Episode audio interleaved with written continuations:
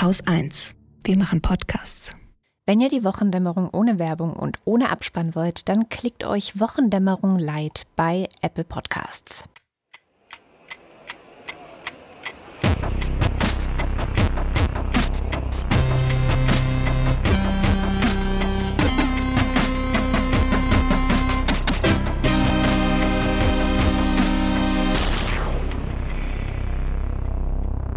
Willkommen zur Wochendämmerung vom 12. Mai 2023 mit Nachrichten aus der Klimahölle. ein bisschen Ukraine, Nachrichten aus der multipolaren Welt. Armenien, Einem Gedanken zu Afrika, Long-Covid und Impfungen, westeuropäischer Lebenserwartung, Geld, russischer Wirtschaft, Hinweisgebern und Quellenschutz, deutscher Wirtschaft. Shamsu Tsitsi Dangaremka, Was? Entschuldigung, vermutlich äh, gute Unterhaltung am Samstag. einer guten Nachricht, Dem Börsenticker, dem Limerick der Woche Katrin Rönecke. und Holger Klein. Ich habe wirklich nicht viel zum Thema Ukraine momentan, weil ich glaube, Ja. wir warten alle so ein bisschen auf die Frühjahrsoffensive der Genau. ukrainischen Streitkräfte. Es gibt immer mal wieder ein paar neue Meldungen aus Bachmut, ähm, wobei sich da auch oftmals so das, was die Ukraine vermeldet, äh, anders anhört als das, was man so aus Russland hört, natürlich. Und man dann immer nicht so weiß, ja, keine Ahnung, was jetzt los ist im äh, Ukraine-Cast der BBC haben sie zum Glück ja immer äh, Korrespondenten tatsächlich vor Ort und hatten tatsächlich auch in der letzten Folge einen ja, einen direkten Draht zu einem BBC-Reporter äh, in Bachmut, ähm, der da auch mit den Soldaten gesprochen hat und äh, mir nochmal so ein bisschen mehr klar gemacht hat, was die da tun, weil äh, dieser Soldat eben meinte, naja, hier, wenn wir hier kämpfen, verlieren wir schon auch immer wieder einen sehr guten Soldaten. Also Mhm. das passiert einfach. Aber wenn wir woanders kämpfen würden, also gegen die gleichen Streitkräfte letztendlich, ja, also wenn man sozusagen diese, diesen Kampf, der da geführt wird, woanders führen würde, auf der freien Wiese oder irgendwie so, ist das ja halt eine Stadt, ne? Und das heißt ja immer, in der Stadt äh, ist die Ukraine, die ukrainische Seite einfach im Vorteil, der Angreifer ist im Nachteil immer. der Angreifer im Nachteil. Und ähm, er sagte halt, ne, wenn wir da, wenn wir woanders kämpfen würden, würden wir noch mehr gute Leute verlieren. Ah, okay. Das ist halt so ein bisschen wahrscheinlich auch mit einer der Gründe, warum die da immer noch sind, also auch Hm. immer noch bleiben. Äh, ja, und zur Frühjahrsoffensive hatte Zelensky jetzt gerade gesagt, dass sie noch warten wollen. ja, mal gucken. ich, ehrlich gesagt finde ich das ein bisschen lustig, aber gut. Ja, lustig ist es eigentlich nicht. Er ist dabei sehr, sehr ernst gewesen. Er sagt halt im Moment, haben sie noch nicht wirklich genug ja, Waffen, Munition Ja. und Zeug, also was sie eigentlich bräuchten, um, also er meinte, also man könnte jetzt schon anfangen, aber dann würde es mehr Menschenleben kosten, als wenn wir jetzt noch warten. Mhm. Und deswegen warten sie jetzt noch, was einfach sehr verantwortlich klingt in der Situation. Ja, Ja. lustig ist es halt, weil äh, irgendwie die, die, die Presse im Westen seit Monaten nicht müde wird, äh, von der jetzt aber beginnenden Frühjahrsoffensive zu, zu schwadronieren, anstatt einfach mal abzuwarten. Aber Ja. so ein bisschen das Problem, irgendwie, irgendwas muss man ja melden. Ne? Ja. Ja, es gibt genug andere Dinge auch Das zu melden, aber genau, aber ja, irgendwie sind lauern alle ganz schön drauf, das stimmt schon. Ich vermute, es wird dann wieder so sein wie letztes Jahr im Herbst, ja, dass man so irgendwie nichts ahnend ins Wochenende geht. Wir wahrscheinlich wieder Freitag eine Sendung und völlig Genau. unaufregende Sendung aufgenommen haben und dann an einem Samstag äh, rumst's richtig oder so. Mal Genau. gucken. So Also- unmittelbar nach dem Faktencheck geht's los. ja, oder so. Naja, und sonst habe ich gar nicht so viel mit, außer dass am 9. Mai, was ja in Russland ein sehr großer Tag ist, haben wir hier auf diesem Kanal ein echt schönes Gespräch mit einem russischen Autor und Journalisten, äh, Dmitri Gluchowski, veröffentlicht, dass ich finde, dass noch mehr Leute hören sollten. Deswegen erwähne ich es hier nochmal, weil Aber das nicht sowieso alle, die dieses das hier hören, weil das doch ein Feed ist. Ja klar, aber die Leute können ja jedes Mal neu entscheiden, ob sie sich die Folge jetzt runterladen oder nicht. Und wir sehen das schon, dass, ähm, oder ich sehe das, du siehst das ja gar nicht, ne? In den, in den äh, Statistiken, dass solche außer der Reihe Sachen, sage ich mal, nicht Mhm. ganz so viel gehört werden. Ah, okay. Und- Na, also gerade gerade bei der Gluchowski-Sendung lohnt es sich ja. Ja. Und das ist jetzt ein Teaser, den ich nicht weiter auflösen werde. Ähm, denn darin kommt vor einer der besten Comic Reliefs, die jemals in einer Interviewsendung ähm, gemacht wurde. Ja. Und er geht komplett zu meinen Lasten. Also wenn das jetzt kein Ansporn ist, sich das anzuhören, äh, weiß ich auch nicht. Und ich habe sehr viel gelernt da. Muss, muss ich auch mal sagen. Ja. Ich habe noch einen aus, äh, aus, äh, praktisch aus der anderen Perspektive und zwar ähm, geht es um Sanktionen. Ähm, wir sind ja immer ganz dran interessiert, äh, zu erfahren, ob die Sanktionen, die wir gegen andere Länder, in diesem Fall jetzt Russland, verhängen, ob die auch tatsächlich was bringen. Weil ne, die Sanktion ist ja im Grunde der Ersatz für den Krieg. Also man bestraft die Leute, weil sie, ne, man haut denen auf die Finger, ohne ihnen auf die Finger zu hauen. Ähm, das ist halt schwer zu messen, weil die Russen ja entweder lügen oder gar nichts sagen, äh, insbesondere was ihre Wirtschaft betrifft. Und jetzt haben wir ein ganz interessantes Ding. Und zwar machen wir sowieso, wir machen ja Fernerkundung. Also es fliegen ganz viele Satelliten um die Welt und die gucken sich so Sachen an. Meerestiefen, Waldbrände. Und es gibt einen Satelliten, das ist Sentinel 5P. Und der hat einen Spektrometer an Bord und der ist dazu da, die Luftverschmutzung zu messen. Und das ist derselbe Satellit, der während der Hochphase von SARS-2 diese Industrie-Lockdowns in Italien und in China gemessen hat und gesagt hat, hier ist jetzt auf einmal die Luftverschmutzung massiv gesunken.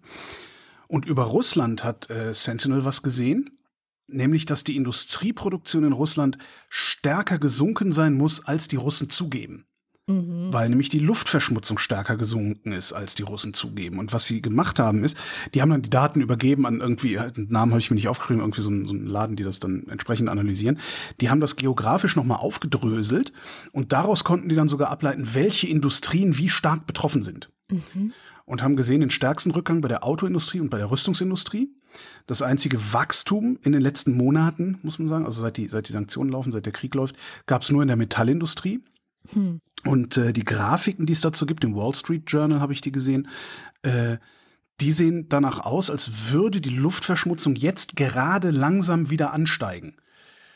Sie reißen dann ab, also April, April reißt, reißen die Daten dann ab. Also keine Ahnung, was dann ja da jetzt passiert, ob es tatsächlich ansteigt oder nicht. Es sah halt so aus, als würde der Trend sich gerade so ein bisschen drehen. Ähm, die Daten scheinen interessant genug zu sein, dass die Europäische Zentralbank sie übernommen hat, weil die EZB die betreiben äh, schon seit längerem, also das wird der Krieg begonnen hat im Grunde, äh, einen alternativen Tracker für die russische Wirtschaft. Mhm. Also die wollen wissen, was bringen die Sanktionen wirklich, beziehungsweise wie sieht die russische Wirtschaft wirklich aus. Äh, der Kreml lügt, also gucken wir uns andere Sachen an, und zwar indirekte Marker. Da ja. gucken die auf so Sachen wie Aktivität am Immobilienmarkt, ähm, Google-Suchen gucken die sich an, äh, Flugbewegungen und lauter so Zeug. Super spannend. Ich habe das mal verlinkt, äh, ähm, dieses, dieses, diesen, diesen alternativen Tracker. Und äh, auch ein Artikel, also das Wall Street Journal ist leider hinter einer Paywall. Der Artikel, aber es gibt einen deutschen Artikel bei Heise, äh, der ist offen, den kann sich jeder durchlesen, wer das dann mal lesen will. Jedenfalls, wie immer, die Russen erzählen die Unwahrheit.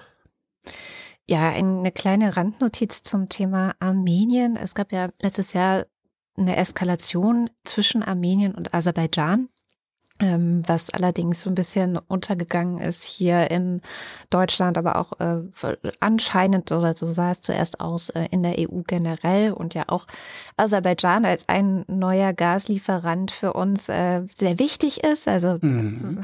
haben wir so ein bisschen, oder also du und ich, aber auch so jemand wie Anna Arijanian, mit der ich damals gesprochen hatte, den Eindruck, dass man jetzt halt nicht so genau hinschaut, weil man sich ja gerade eine neue Abhängigkeit schafft von Aserbaidschan. Jedenfalls äh, soll es dieses Wochenende endlich in Brüssel ähm, mit Charles Michel, das ist der Präsident des Europäischen Rates, Gespräche geben zwischen Ilham Aliyev, das ist der Präsident von Aserbaidschan, und Nikol Pashinyan, das ist der Premierminister von Armenien. Die haben sich wohl das letzte Mal äh, in München zur Sicherheitskonferenz irgendwie getroffen und seitdem scheint da ja ein bisschen was zu laufen. Also die waren äh, nicht die beiden, aber die Außenminister der beiden Länder waren letzte Woche auch schon zu Gesprächen in Washington. Und alle hoffen, dass es jetzt irgendeine Lösung geben wird. Und ich werde da auch nochmal genau hinschauen und vor allem auch im Auge behalten, was Anna dazu so postet. Also die ist ja auch auf Twitter sehr aktiv weil ähm, ich gemerkt habe, dass wir, also und unsere Presse auch und auch sonst, äh, ja, es nicht viel Aufmerksamkeit für Armenien eigentlich gibt und die so ein bisschen drohen, das Schicksal zu erfahren, das die Ukraine lange Zeit hatte, wo dann irgendwelche so Abkommen in Minsk getroffen wurden, die mhm. eigentlich zum Nachteil der Ukraine waren und wo gar nicht darüber gesprochen wurde, ja, was eigentlich ähm, die russische Seite auch gemacht hat. Also da Auge drauf und äh, mal gucken, ob ich nächste Woche ein bisschen mehr erzählen kann. Ja, Aserbaidschan ist auch wieder ein so, so, so einer dieser Klassiker, an denen man sehen kann, dass äh, die bundesrepublikanische Auslandsberichterstattung völlig im Eimer ist. Ähm, die, die, die Auslandskorrespondenten, die es gibt, äh, also es gibt nicht genug, ja, weder, weder bei den privaten Medien noch beim öffentlich-rechtlichen Rundfunk. Der öffentlich-rechtliche Rundfunk beschränkt sich da ja auch ganz, ganz extrem.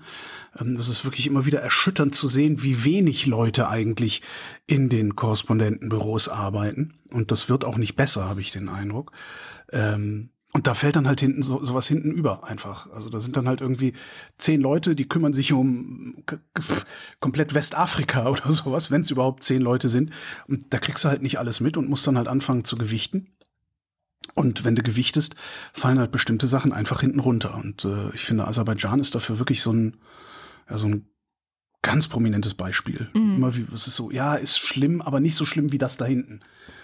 Klar, also ja, und das Problem ist aber, dass wenn die Medien, also oder der Journalismus da an der Stelle nicht hartnäckig ist und dran bleibt, ja. dann hat die Politik ja auch das Signal oder bekommt das Signal, dass sie da auch nicht so unbedingt, äh, ja, also dass sie sich nicht so viel Mühe geben müssen, jetzt zum Beispiel auf die Menschenrechte zu beharren oder sowas in der Art. Naja, und da könnte man sich dann auch, finde ich, jedenfalls bei äh, diesen ganzen Diskussionen um die Finanzierung des öffentlich-rechtlichen Rundfunks äh, auch mal fragen, warum betreiben wir 60 Radiosender und haben ganz offensichtlich zu wenig Auslandskorrespondentinnen? Mhm. Ja, warum äh, haben wir ständig Quizshows? Warum betreiben wir äh, die dritten Fernsehprogramme als völlig überflüssige Vollprogramme, haben aber ganz augenscheinlich zu wenig Auslandskorrespondentinnen? Könnte man da vielleicht Geld umschichten? Klar, muss man an Besitzstände ran, ne? weil äh, yeah. der Ministerpräsident möchte natürlich auch gerne ständig im Fernsehen sein und im ersten Programm wird er das nicht sein, weil dafür ist er einfach nicht wichtig genug. Aber äh, vielleicht gibt's ja irgendwelche Mischlösungen oder so. Also ich fange wieder an mich aufzuregen, ich lasse das mal. Ich habe, ähm, wir hatten ja den Sudan jetzt auch äh, reichlich hier in der Sendung. Mhm. Ich habe in der Süddeutschen Zeitung in einem Kommentar zum Sudan eine sehr, sehr schöne Beschreibung gelesen unseres Umgangs mit dem globalen Süden, den Entwicklungsländern oder wie auch immer man das nennen mag. Und zwar mit dem Umgang insgesamt. Und der geht so.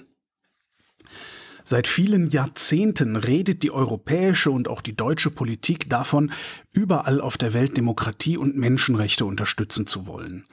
In der Realität war es in vielen afrikanischen Ländern eher so. Man traute den Menschen dort nicht sehr viel mehr zu, als von einem mehr oder weniger wohlwollenden Regime vor größerem Unfug bewahrt zu werden. Ein bisschen Stabilität, mehr ist doch nicht drin mit diesen Leuten. Ich finde, das trifft auf den Punkt, mhm. wie wir mit dieser Region der Welt und anderen Regionen der Welt umgegangen sind. Darum wollte ich das mal erwähnt haben. Ja. Mehr Sudan habe ich auch nicht. Ach so. Dann ähm, sprechen wir mal wieder über Long Covid und vielleicht auch Impfungen. Heute ist nämlich der Chronic Fatigue Awareness Day, also am 12. Mai. Internationaler Tag, wo Dinge, äh, Aufmerksamkeit auf Dinge gelenkt wird, die sonst nicht so viel Aufmerksamkeit bekommen. Aufmerksamkeitsmachttag. Ja, genau. Also für sowas sind ja solche Tage da und das finde ich aber auch eigentlich einen ganz guten Hack, so, weil wir Menschen ja dazu tendieren, Dinge auch einfach wieder zu vergessen und ähm, Insofern eine gute Gelegenheit, über ähm, Chronic Fatigue oder auch Long Covid mal wieder zu sprechen, ähm, weil ja Covid zuletzt so eine der berühmtesten Ursachen für Chronic Fatigue war. Ähm, andere Ursachen gab es vorher auch schon, also so Infektionen wie äh, pfeifisches Drüsenfieber oder äh, ich habe neulich jemanden kennengelernt, die ist nach einer Grippe äh, mit Chronic Fatigue ähm, ja übrig geblieben und hat das jetzt auch seit sechs Jahren. Jedenfalls ähm, habe ich ein bisschen geguckt, ob es irgendwelche Neuigkeiten gibt, also zu sowohl Chronic Fatigue generell, aber auch vielleicht zu Long Covid. Eine Neuigkeit gab es tatsächlich. Also sie haben jetzt festgestellt, dass man auch länger als zwei Jahre Long Covid haben kann. Oh. Was einfach damit zusammenhängt. Ähm, dass, dass es zwei Jahre her ist. Ja. Ja, also so ungefähr. Also es geht tatsächlich um äh, eine schwedische Studie und ähm, da wurde halt geguckt, die Leute, die sich äh, in der ersten Welle, bevor es die Impfung gab, mit äh, Covid infiziert hatten, allerdings auch äh, Leute, die im Krankenhaus gelandet sind. Also das ist ja eben immer noch mal eine viel, viel höhere Wahrscheinlichkeit, dann hinterher äh, Folgeschäden zu behalten, wenn du im mhm. Krankenhaus warst. Und haben jetzt einfach festgestellt, ja, auch zwei Jahre später äh, hatten diese Leute das noch. Ähm, so ist jetzt nicht so wahnsinnig überraschend. Ähm, was es auf jeden Fall ähm, zu geben scheint, ist so eine Art Boost für die Forschung, also ganz generell die Forschung zu Chronic Fatigue. Es wird tatsächlich an genetischen Ursachen geforscht, also ob es da irgendwo Hinweise gibt, so weiß ich nicht, du hast diese und jene Genkombination irgendwo und äh, deswegen ist dein Risiko vielleicht höher. Dann gucken sie auch, ähm, ob es Zusammenhänge zwischen bestimmten Entzündungsreaktionen im Körper und auch besonders im Gehirn und dieser Krankheit äh, gibt und wie man die verstehen kann, ob man da vielleicht irgendwie ansetzen kann, auch mit einer Behandlung. Und es wird auch an einem Bluttest gearbeitet. Ich glaube, das hatte ich hier auch schon mal erzählt, dass man mit dem Blut nämlich eigentlich nachweisen kann, also mit einer Treffsicherheit von 80 Prozent, dass eine Person wirklich, ja, Chronic Fatigue hat. Also dass sie sich das nicht einbildet, weil das ist ja mhm. gerade in Bezug auf diese Krankheit so, so wichtig, wo jahrzehntelang irgendwie viele ÄrztInnen, die dann halt nichts gefunden haben mit ihren üblichen, äh, äh, weiß nicht, ich höre das Herz ab und gucke mir irgendwelche Blutwerte an oder Sagen so. Sie mal A. Ja, genau. Und dann wurden ja viele abgespiesen, so, ja, psychosomatisch machen Sie mal eine Psychotherapie oder so, ne? Mhm. Also da. Ah, das ist vorbei, oder? Gefühlt ist das vorbei. Ja, das ist, glaube ich, auch Long-Covid mit zu verdanken. Mhm. Das schätze ich mal. Also insofern war es eigentlich ganz gut für alle, die davor schon damit zu tun hatten, weil das wird jetzt ernst hergenommen und es gibt wirklich viel Forschung. Ähm, aber ich habe auch geguckt, ob es irgendwie eine, also die Behandlung gibt, mit der man die Leute heilt oder so. Das, das ist es halt, das ist halt nicht, also es gibt es halt einfach nicht. Mhm. Ähm, es gibt immer noch so diese Anleitung zum Pacing, das hatte ich ja auch immer erzählt, als ich äh, noch mit Long-Covid so zu tun hatte, also dass Betroffene darauf also erstmal rausfinden, was für ein Limit haben sie, also ne, ab wann äh, werden sie, wenn sie sich, weiß ich nicht, wenn sie Fahrrad gefahren sind oder irgendwie sonst belastet haben, ähm, einen sogenannten Crash bekommen, also im Bett liegen müssen und sich nicht bewegen können. Und dann halt darauf achten, dass man unter diesem Limit bleibt. Ähm, dann gibt es hier und da immer mal wieder Hinweise auf bestimmte Nahrungsergänzungsmittel. Äh, neulich hatte Margarete Stokowski was getwittert, dass sie Taurin jetzt nimmt. Mhm. Und ist nicht das, was angeblich früher in Red Bull drin war? Ja, was heißt angeblich? Ich glaube tatsächlich, aber so, in so also Es war so, das hieß immer so, da ist Taurin drin, das ist voll das Geheime. Äh. Damals waren wir aber noch sehr, sehr jung, als das. Äh, äh ja. ja. und das ähm, gibt es jetzt auch nicht nur aus, was war das, Rinderhoden oder Stierhoden? Stierhoden. Oder ich weiß es nicht. Ich habe auch keine Ahnung. Nein, das kann man auch synthetisch herstellen und äh, vor allem, glaube ich, nimmt sie es in einer wesentlich höheren Dosierung, als in Red Bull drin war oder ist. Ich habe keine Ahnung. Und bei ihr funktioniert das wohl ein bisschen. Und so ist das aber von Person zu Person immer wieder unterschiedlich, was bei wem im bisschen funktioniert und aber also, eine Heilung gibt es eigentlich nicht. Also tatsächlich Hoden-Covid. Auf eine Art. Und dann äh, habe ich noch eine überraschende Nachricht zum Thema Covid-Impfungen gelesen. Die hat mich wirklich überrascht. Erinnerst du dich an den Vektorimpfstoff von Johnson Johnson? Dunkel, aber nee. Ja, weil irgendwann haben wir alle gesagt, nee, gib mir mal den mRNA-Impfstoff, ist besser. Ne? Und tatsächlich ist, äh, ist es auch so, wenn man die Impfstoffe gibt, also ob jetzt BioNTech oder Moderna, ist egal, die machen ein, erstmal eine größere Menge an Antikörpern als der Johnson Johnson Impfstoff, wenn man den bekommen hat. Jetzt gab es eine neue Studie, die war nur sehr klein, irgendwie 500 Leute, aber der Studienautor sagt, es gibt noch andere kleinere Untersuchungen, die den gleichen, also den gleichen Effekt beschreiben und es ist irgendwie konsistent, ähm, die herausgefunden hat, dass diese mRNA Impfstoffe zwar direkt nach der Impfung sehr viel besser wirken, also die Antikörperlevel sehr viel höher sind als bei diesem Johnson Johnson Impfstoff, aber der Effekt dreht sich nach sechs Monaten um. Und mhm. hinterher, also nach sechs Monaten, haben die mit dem Johnson Johnson Impfstoff einen viel höheren Antikörperlevel als die, und das wissen wir ja auch, dass der sinkt und sinkt und sinkt. Und äh, deswegen ja. gab es ja auch immer die Empfehlung für bestimmte Gruppen, nach sechs Monaten sich neu impfen zu lassen. Ähm, das ist bei dem anscheinend nicht so. Im Gegenteil, anscheinend steigt er sogar nochmal nach hinten mhm. raus. Ist das, haben die, haben die, hast du das sehen können, ob die da irgendwie versehentlich Leute gemessen haben, die zwischenzeitlich sich nochmal infiziert haben und darum mehr Antikörper hatten oder sowas? Ach nee, die können auch unterscheiden, was für Antikörper das sind, ne? Äh, ich weiß nicht, ob sie das gemacht haben. Das kann ich okay. dir nicht sagen. Ähm, und wie gesagt, 500 Leute ist jetzt auch nicht das, was einen schon so ne, äh, sofort direkt mitnimmt. Aber das ist jetzt erstmal ein Ergebnis gewesen und mhm. ich gehe davon aus, dass das noch weiter untersucht wird, weil das natürlich super relevant ist. Also ich würde jetzt schon gerne wissen, ja, hält der vielleicht länger, weil das wäre ja, das wäre ja toll. Also das ist ja das große Problem mit den Impfstoffen, wie schnell da eben diese Wirkung auch nachlässt. Mal gucken, auch, auch das einfach im Auge behalten. Mal. Ja, na, es ist also 500, 500 und, und so ein Ergebnis ist immerhin Grund genug, einen neuen Antrag zu stellen, mhm. äh, mehr Forschung machen zu dürfen. Genau, eben. Gesundheit. Das Bundesinstitut für Bevölkerungsforschung und das Max-Planck-Institut für demografische Forschung haben sich die durchschnittliche Lebenserwartung angeguckt in 16 westeuropäischen Staaten. Ähm, nicht nur EU, auch UK ist dabei. Und sie geben bekannt, die Bundesrepublik Deutschland liegt bei Männern auf Platz 15 und bei Frauen auf Platz 14 von 16 Ländern, was die durchschnittliche Lebenserwartung angeht. Oh. Ähm, am schlechtesten dran sind Männer in Portugal, die sterben einen Monat früher als wir. Oh. Und bevor die deutschen Frauen sterben, sterben erst die Britinnen und dann die Dänen, aber auch bloß jeweils mit einem Monat Abstand zueinander. Hm. Das ist eher peinlich, weil die Bundesrepublik Deutschland bei den Gesundheitsausgaben, also es in Prozent des Bruttoinlandsprodukts, ähm, auf Platz eins ist. Also wir geben am meisten Geld für Gesundheit aus und sterben fast am frühesten von diesen 16 Staaten. Ähm, 2020 ist die letzte Zahl, die ich gefunden habe. Da haben wir 12,8 Prozent des Bruttoinlandsprodukts für Gesundheit ausgegeben. Die höchste Lebenserwartung haben die Spanier, die geben zwei Prozent weniger aus als wir. Die Franzosen haben auch hohe Lebenserwartung, die geben praktisch genauso viel aus wie wir. Also es ist, es ist schwierig. Also es ist peinlich, dass wir am meisten ausgeben und dann so weit hinten sind, aber die, die weit vorne sind, äh, man weiß es nicht.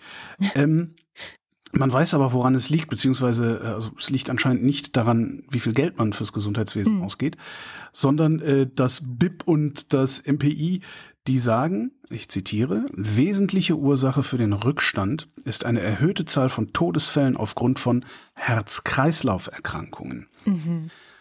Was sind Herz-Kreislauf-Erkrankungen? Das sind Erkrankungen des Herzens, Erkrankungen der Gefäße, das sind Blutdruckprobleme, Diabetes, Fettleber, you get the point. Mhm wir sterben so viel früher, ob, also wir, ob, obwohl wir so viel Geld für unser Gesundheitswesen ausgeben, sterben wir so viel früher, weil wir zu viel fressen, zu viel saufen und uns zu wenig bewegen. Und außerdem, weil wir dumm sind, und zwar im wahrsten Sinne des Wortes. Ähm, Dummheit ist ja etwas wissen zu können und es nicht wissen zu wollen, beziehungsweise aus dem akkumulierten Wissen nicht die richtigen Schlüsse zu ziehen. Nochmal in, mit anderen Worten, das Problem hier ist, wir sind nicht nur besoffen, verfressen und faul, sondern niemand in diesem Land weiß was über seinen Blutdruck und noch weniger Leute wissen was über ihren Zucker. Dabei wäre das das Einfachste, was man machen kann. Apotheken messen sowas. Man muss seinen Zucker auch nicht jeden Tag messen. Das reicht ab und zu mal oder einmal im Monat oder weiß der Geier, wie in der Apotheke oder beim Arzt sagen, können Sie gerade mal meinen Zucker messen. Die haben da so kleine Geräte für, mm. kosten Fünfer oder irgendwie sowas. Oder was pieksen Blutdruck, Finger oder Genau, Blutdruck so. geht auch äh, beim Arzt, in der Apotheke oder man gibt mal einen 30er aus für so ein Blutdruckmessgerät und guckt dann einfach mal morgens immer, äh, wie, wie der Blutdruck so ist. Und das ist eigentlich der Aufruf hier. Tut euch den Gefallen gefallen und seht zu, dass ihr über euren Körper die Sachen wisst, die ihr wissen könnt. Und damit meine ich nicht äh, hier scheiß Apple Watch, wie viele Schritte bin ich gegangen, wie viel Blutsauerstoff habe ich. Das ist alles Pillepalle. Ernsthaft. Das Problem ist, dass ihr im Zweifelsfall einen richtig krassen Bluthochdruck habt und das schon seit Jahren und das aber nicht merkt, weil Bluthochdruck merkt man nicht. Merkt man den wirklich? Ich meine, du kennst dich ja da ein bisschen aus. Du merkst, du hast ihn gar nicht gemerkt. Man, man merkt keinen Bluthochdruck. Okay. Klar, äh, also wenn es jetzt irgendwie, wenn du kurz vom Platzen bist, dann merkst du es vielleicht, ne? so hochroter Kopf und so. Ich wollte sagen, Aber so Leute mit so einem roten Kopf, so habe ich dann im Kopf. Aber nee, eher nicht. Also ich hatte einen Blutdruck, ich hatte, als das, als mein, mein, mein Hochdruck damals, ist lange her festgestellt wurde, hatte ich ein, äh, ich weiß es gar nicht mehr, irgendwas 200 zu äh, dramatisch über 100. Also es war so, dass der Arzt gesagt hat, sie treiben jetzt keinen Sport mehr, bis wir das Ding in den Griff gekriegt haben. Oh je. Äh, ne? Also nicht, hm. nicht Fahrradfahren, nix, also keine Anstrengungen außer Treppensteigen sozusagen. Und ich habe das nicht gemerkt, du merkst es nicht. Aber was es macht ist, ähm, du kannst an, an, man kann an meinem Herzmuskel sehen, dass ich schon länger Bluthochdruck hatte. Oh. Okay. Ja. So, so, fun so, so sind da die Zusammenhänge. Weißt du, das ist dann halt genauso mit Diabetes halt auch. Also du, du kriegst es möglicherweise nicht mit, dass du einen Diabetes hast. Ähm, hm. Oder kriegst es zu spät mit und dann fällt dir halt das, der Fuß ab. Oder, okay. oder so ist jetzt vielleicht ein bisschen übertrieben. Ja, ich glaube auch. Nee, aber das, eigentlich habe ich das erzählt, weil ich dazu aufrufen wollte, einfach immer mal zu gucken. Messt euren Blutdruck, messt euren Zucker, geht öfter mal zu Fuß. Ja. Hört auf, Zucker zu fressen. Das ist Gift. Nichts anderes, auch wenn die Zuckerindustrie uns jahrzehntelang was anderes weiß gemacht hat. Ja, nicht Fett macht Fett, Zucker macht Fett. Zuckerersatzprodukte so. sind, glaube ich, auch nicht besser. Das weiß ich gar nicht, was das Doch. biologisch macht, aber ich kann dir sagen, was es psychologisch macht und sie sind nicht besser. Ja. ja. eben, weil man halt einfach den Bock auf Süßes weiter Exakt. Äh, Exakt. befriedigt. Ja, ja, ja, ja, ja. Ja, wow, ja, also. eine, eine Gesundheitsansprache von Holgi. ne? Nicht schlecht, nicht ja, schlecht. Ja, nicht schlecht. Dann kommt ja eine Finanzansprache von Kada. Hätte man oh. auch andersrum erwartet, alles, ne? Ähm, Stimmt. ich, ich, ich beschäftige mich ja seit ein paar Jahren mit, ähm, mit Geld anlegen und sowas. Ne? Also eigentlich, seit ich überhaupt Geld habe, das am Ende des Monats übrig bleibt, kann man eigentlich sagen so. Das ist sehr schön. Ähm, ich beschäftige mich ja mit Geld. Schöner kann man nicht ausdrücken. Ich bin ja eigentlich Kapitalistin. Naja, Kapitalistin. Altersvor, äh, Altersvorsorge und so ist ja schon auch eine Sache.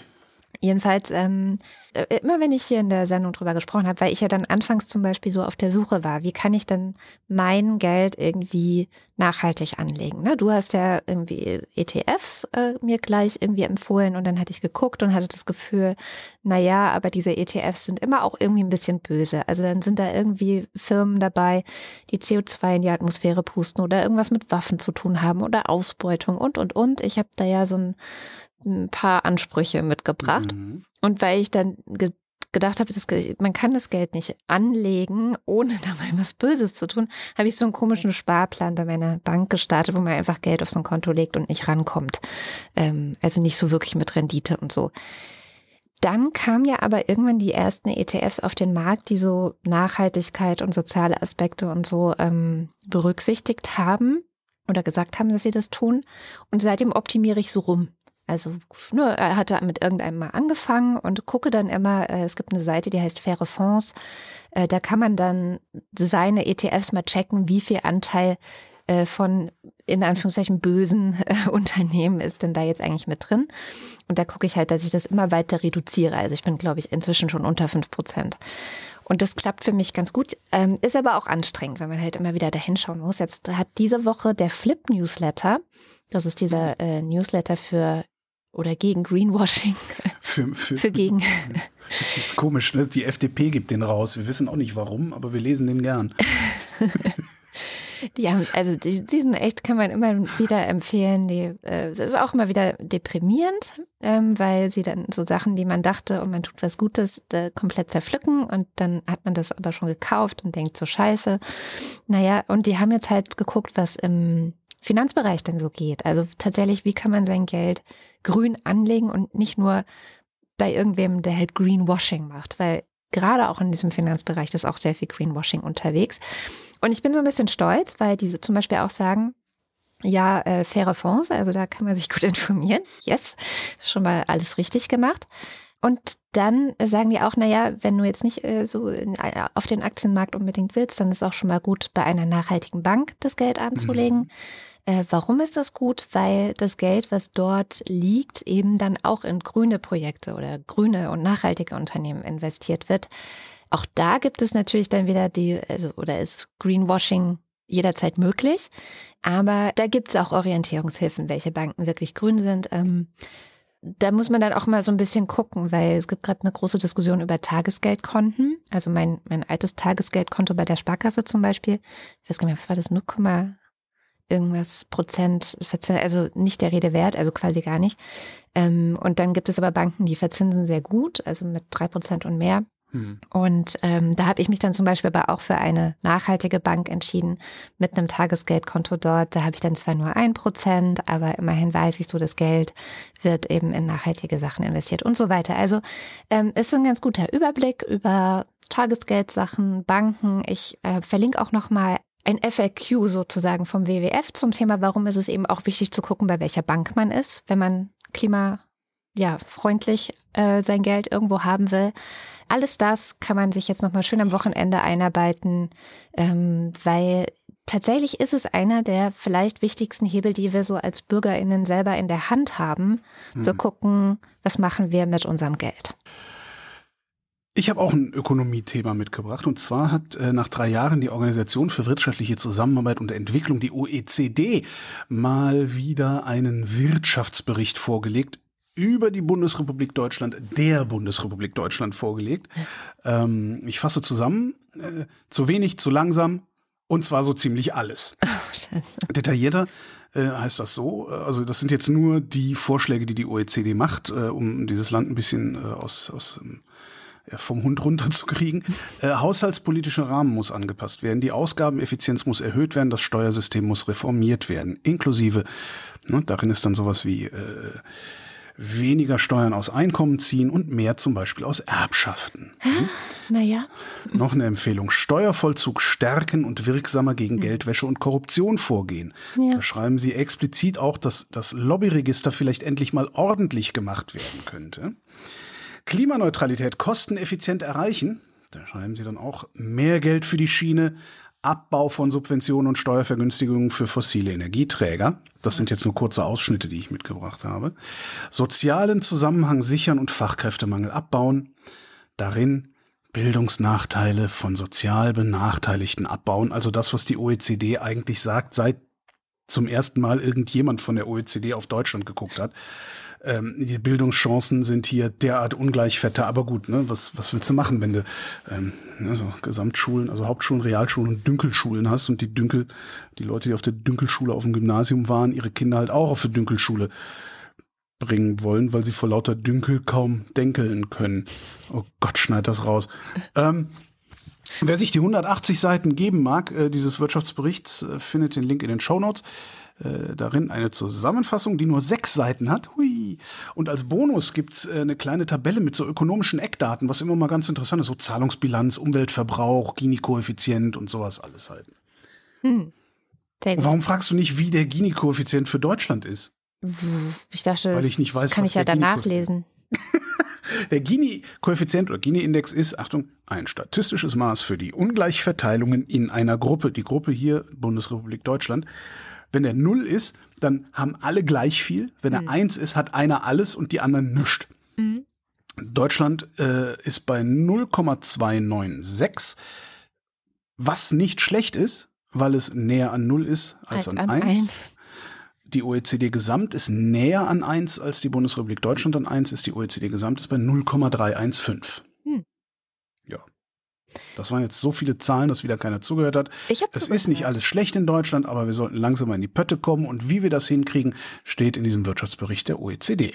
Naja, dann können wir nur hoffen, dass der Herr Finanzminister oder der Herr Wirtschaftsminister oder beide sich mal Du meinst der Herr können. Finanzminister, der seit, äh, äh, seit Monaten äh, die, die, den, den Haushalt vor sich her schiebt, statt ihn zu, zu präsentieren?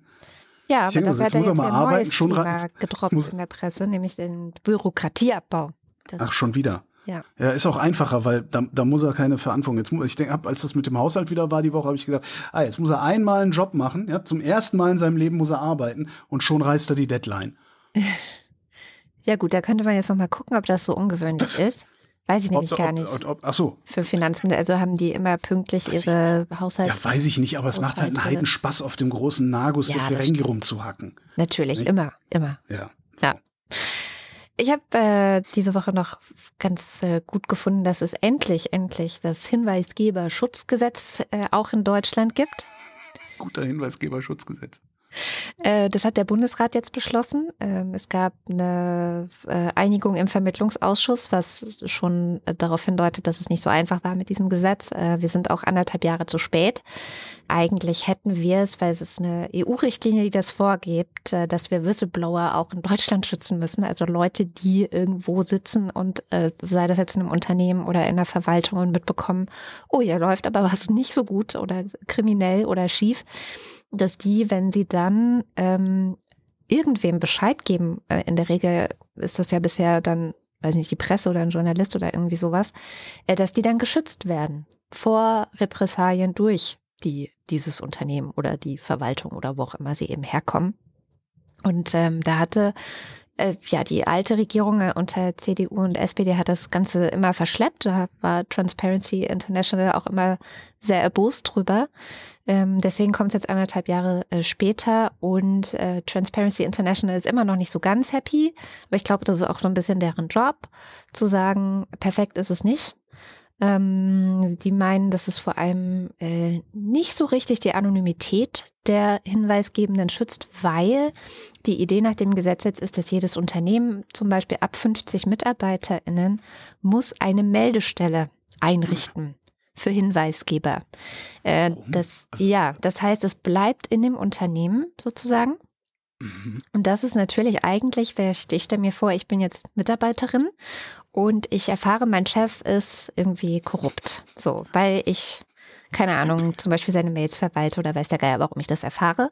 Und dann Bist du muss vom Rundfunk Berlin-Brandenburg oder was ist jetzt? Und dann muss ich zu einer Meldestelle in meinem Unternehmen gehen, wo also Mhm. eine andere Kollegin oder ein anderer Kollege sozusagen sitzt. Mhm. Und dieser Person muss ich auch erstmal vertrauen. Und äh, ja, also es ist nicht 100% ideal so. Was? Das ist vollkommener Blödsinn. Ja. Also wenn ich mir überlege, also das- ich, ich habe jetzt nicht umsonst den RBB ins Spiel gebracht, wo ja richtig viel Scheiße gelaufen ist und wo sehr, sehr viele Leute zumindest geahnt haben, dass Scheiße läuft. Und äh, mit Sicherheit auch das ein oder andere Mal hätten äh, irgendwo sagen können, hier läuft Scheiße, da müssen wir mal ein bisschen aufpassen. Ähm, das Problem in solchen Institutionen, und ich glaube, das ist nicht nur beim öffentlich-rechtlichen Rundfunk so, sondern in allen größeren äh, Betrieben, du weißt nie so genau, wer mit wem denn eigentlich noch ein Bier trinken geht. Ja, Ja, also tatsächlich. Das heißt, da geht es noch nicht mal um, um irgendwie Abhängigkeiten in dieser Unternehmensstruktur, sondern du weißt es halt. Du weißt halt nicht, mit wem geht denn eigentlich, mit wem ist mein Chef eigentlich so befreundet gewesen. Ja. Ne? Also das, ähm, genau, das heißt also die Person, die an so einer Meldestelle oder für so eine Meldestelle zuständig ist, müsste eigentlich eine Idealperson sein, die mit niemand anderem in Unternehmen, im Unternehmen etwas zu tun hat. Ja, Und das es muss ist, Genau. eine unabhängige Stelle außerhalb sein. Exakt, genau. Und also das ist das, was äh, die auch kritisieren. Und ähm, trotzdem muss man sagen, gibt es jetzt wirklich einen Schutz im Sinne von, äh, du kannst, ähm, also Repressalien musst du nicht befürchten, egal was. Ähm, und zwar ist da die Beweislast sogar umgekehrt. Also wenn du sagst, so ich habe hier was an der Meldestelle gemeldet und seitdem äh, bekomme ich weniger Gehalt oder weiß ich nicht, ähm, werde nicht mehr zu Weiterbildungen geschickt oder irgendwas. Ne? Repressalien können ja unterschiedliche, unterschiedliches Ausmaß haben oder ich werde gemobbt. Äh, ist wahrscheinlich auch ganz klassisch. Dann musst nicht du beweisen, dass es so ist, sondern der Arbeitgeber muss sozusagen beweisen, dass es nicht so ist. Ähm, das ist auch schon mal ganz gut. Also es ist nicht alles schlecht daran, aber es ist auch nicht ideal. Aber ich glaube, das ist ähm, momentan bei Gesetzen, die aus dieser Ampel rausfallen und dann auch nochmal durch den Bundestag müssen, wahrscheinlich auch nicht anders zu erwarten. Es ist schon mal erstaunlich, dass da überhaupt noch Gesetze rausfallen angesichts der Ferengi-Bremse, die da irgendwo Ja. eingerissen ist. Äh, ein bisschen ähnliches Thema noch, äh, war mich diese Woche beschäftigt zum Thema JournalistInnen. Da hatte nämlich Korrektiv einen ausführlichen kritischen Artikel zur Causa ähm, Ibiza-Video. Äh, wir erinnern uns, im Mai 2019, vor vier Jahren, tauchte so ein Video auf, gefilmt auf Ibiza. In dem hat der damalige österreichische Vizekanzler Heinz-Christian Strache, der dann schnell weg vom Fenster war von der F äh, FPÖ, und seinem Parteikollege Johann Gudenus oder Gudenus. Wie war das nochmal? Irgendwie gab es doch da eine richtige und eine falsche Aussprache. Egal. Das weiß ich nicht, egal. Ja, die saßen halt. Gute in einer- Nuss.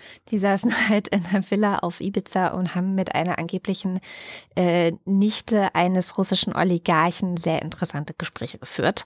Äh, darüber, wie man Staatsaufträge zuschanzen könnte und wie man auch diesem russischen Oligarchen politischen Einfluss und äh, das Wort Kronenzeitung für auch und so weiter äh, ja, Hm. bringen könnte. Und das hat die beiden zu Fall gebracht, aber ins Gefängnis gekommen ist dafür ein anderer, der heißt Julian Hessenthaler. Das ist Mhm. sozusagen der Produzent dieser Video, des Videos gewesen, der die versteckte Kamera äh, überhaupt dabei hatte. Und der kam gerade wieder aus dem Gefängnis raus und dann hat Korrektiv ein langes Interview mit ihm geführt. Moment, der war aber nicht für dieses Video im Knast, ne? War der nicht im Knast, weil er irgendwie noch Steuerzeug an den Hacken hatte oder haben sie ihm das nur angehängt, um ihn zu bestrafen? Äh, das nicht, nee, Steuersachen nicht, sondern ähm, äh, es ging unter anderem auch darum, da wurde ja, ähm, da wurde Rauschgift konsumiert Ja. äh, in diesem Video und dafür zum Beispiel. ah, okay, also äh, wollten sie uns anhängen. Klar. Ja, so. Und in diesem Zusammenhang hat ein Korrektiv auf der Seite, wo auch das Interview war und so nochmal erklärt, dass vermutlich auch Jan Böhmermann dazu beigetragen haben könnte, dass die Spur irgendwann zu diesem Typen geführt haben. Äh, Weil, ähm, also der hatte halt irgendwann versucht, es an mehrere Journalisten getreten ähm, und hat versucht, das Video halt ne, an die Öffentlichkeit irgendwie zu bringen. Ähm, waren auch bei Böhmermann. Und während dieses Treffens bei Böhmermann haben wohl auch mehrere Leute Vertraulichkeitserklärungen unterschrieben, Böhmermann selbst aber nicht. Und dann hat kurz darauf äh, Jan Böhmermann in äh, einer Dankesrede, als er den Fernsehpreis Romy äh, bekommen hat, mehrere Hinweise fallen lassen, die auf dieses Video, was ihm vorgelegt wurde, verweisen, sodass die Menschen, die in dem Video sind, äh, wiederum Rückschlüsse darauf äh, ziehen konnten, wer das Video gemacht hat. Verstehst du? Na, dass das Video überhaupt gemacht wurde. Dass es, ja, oder dass hat. es überhaupt gemacht wurde. So, das heißt, ähm, mit dieser Rede, so schreibt Korrektiv, diese Rede markiert den Moment, in dem Hessenthaler die Kontrolle abgenommen wird, wo er als Informant nicht mehr geschützt ist. So. Das hat er ja auch bei Thilo Jung erzählt. Ähm, weiß nicht, ob du das gesehen nee. hattest. Ja, da hat er halt auch gesagt, naja, eigentlich hat er, eigentlich hat er vorgehabt, noch irgendwie ein bisschen Privatkram zu regeln und dann abzutauchen. Und mhm. äh, in dem Moment, wo Böhmermann das gesagt hätte, hätte er halt sofort alles stehen und liegen gelassen. Öster, wer aus Ö hätte Österreich verlassen, wäre nie wieder auch in Deutschland ja, verhaftet worden. Ja. Genau, genau. Naja, und ähm, so, und jetzt äh, kommt's. Also als ob das nicht schon irgendwie blöd genug wäre, hat äh, jetzt der Anwalt von Böhmermann bei wow. Korrektiv nochmal klarstellen lassen, dass Böhmermann ja keine Vertraulichkeitserklärung unterschrieben hätte. So als wäre das damit quasi okay. Puh. Wohingegen Korrektiv als sagt so, ey, im Journalismus gilt der Pressekodex so und in dem naja, steht gut, der, der Quellenschutz. Ja, dafür muss man nichts ja, unterschreiben. Das, das ist ja, aber das ist halt auch nur so ein, das ist wie eine Selbstverpflichtung der Industrie. Am Ende ist halt egal, was da steht, aber das ist halt so mieser Stil, dass äh, ja. Das, das, also ich meine, du kannst jetzt, du kannst eigentlich zu, zu, zu Böhmermann äh, und, und seiner Redaktion, kannst du halt mit keinem Geheimnis mehr gehen. Also nicht, nichts, was in irgendeiner Form äh, für dich blöd sein könnte, ne? ja, genau. Dass du das also das ist, so. ja. ja. Und also, also Whistleblowing ist in die Richtung eine ganz, ganz schlechte Idee, ja.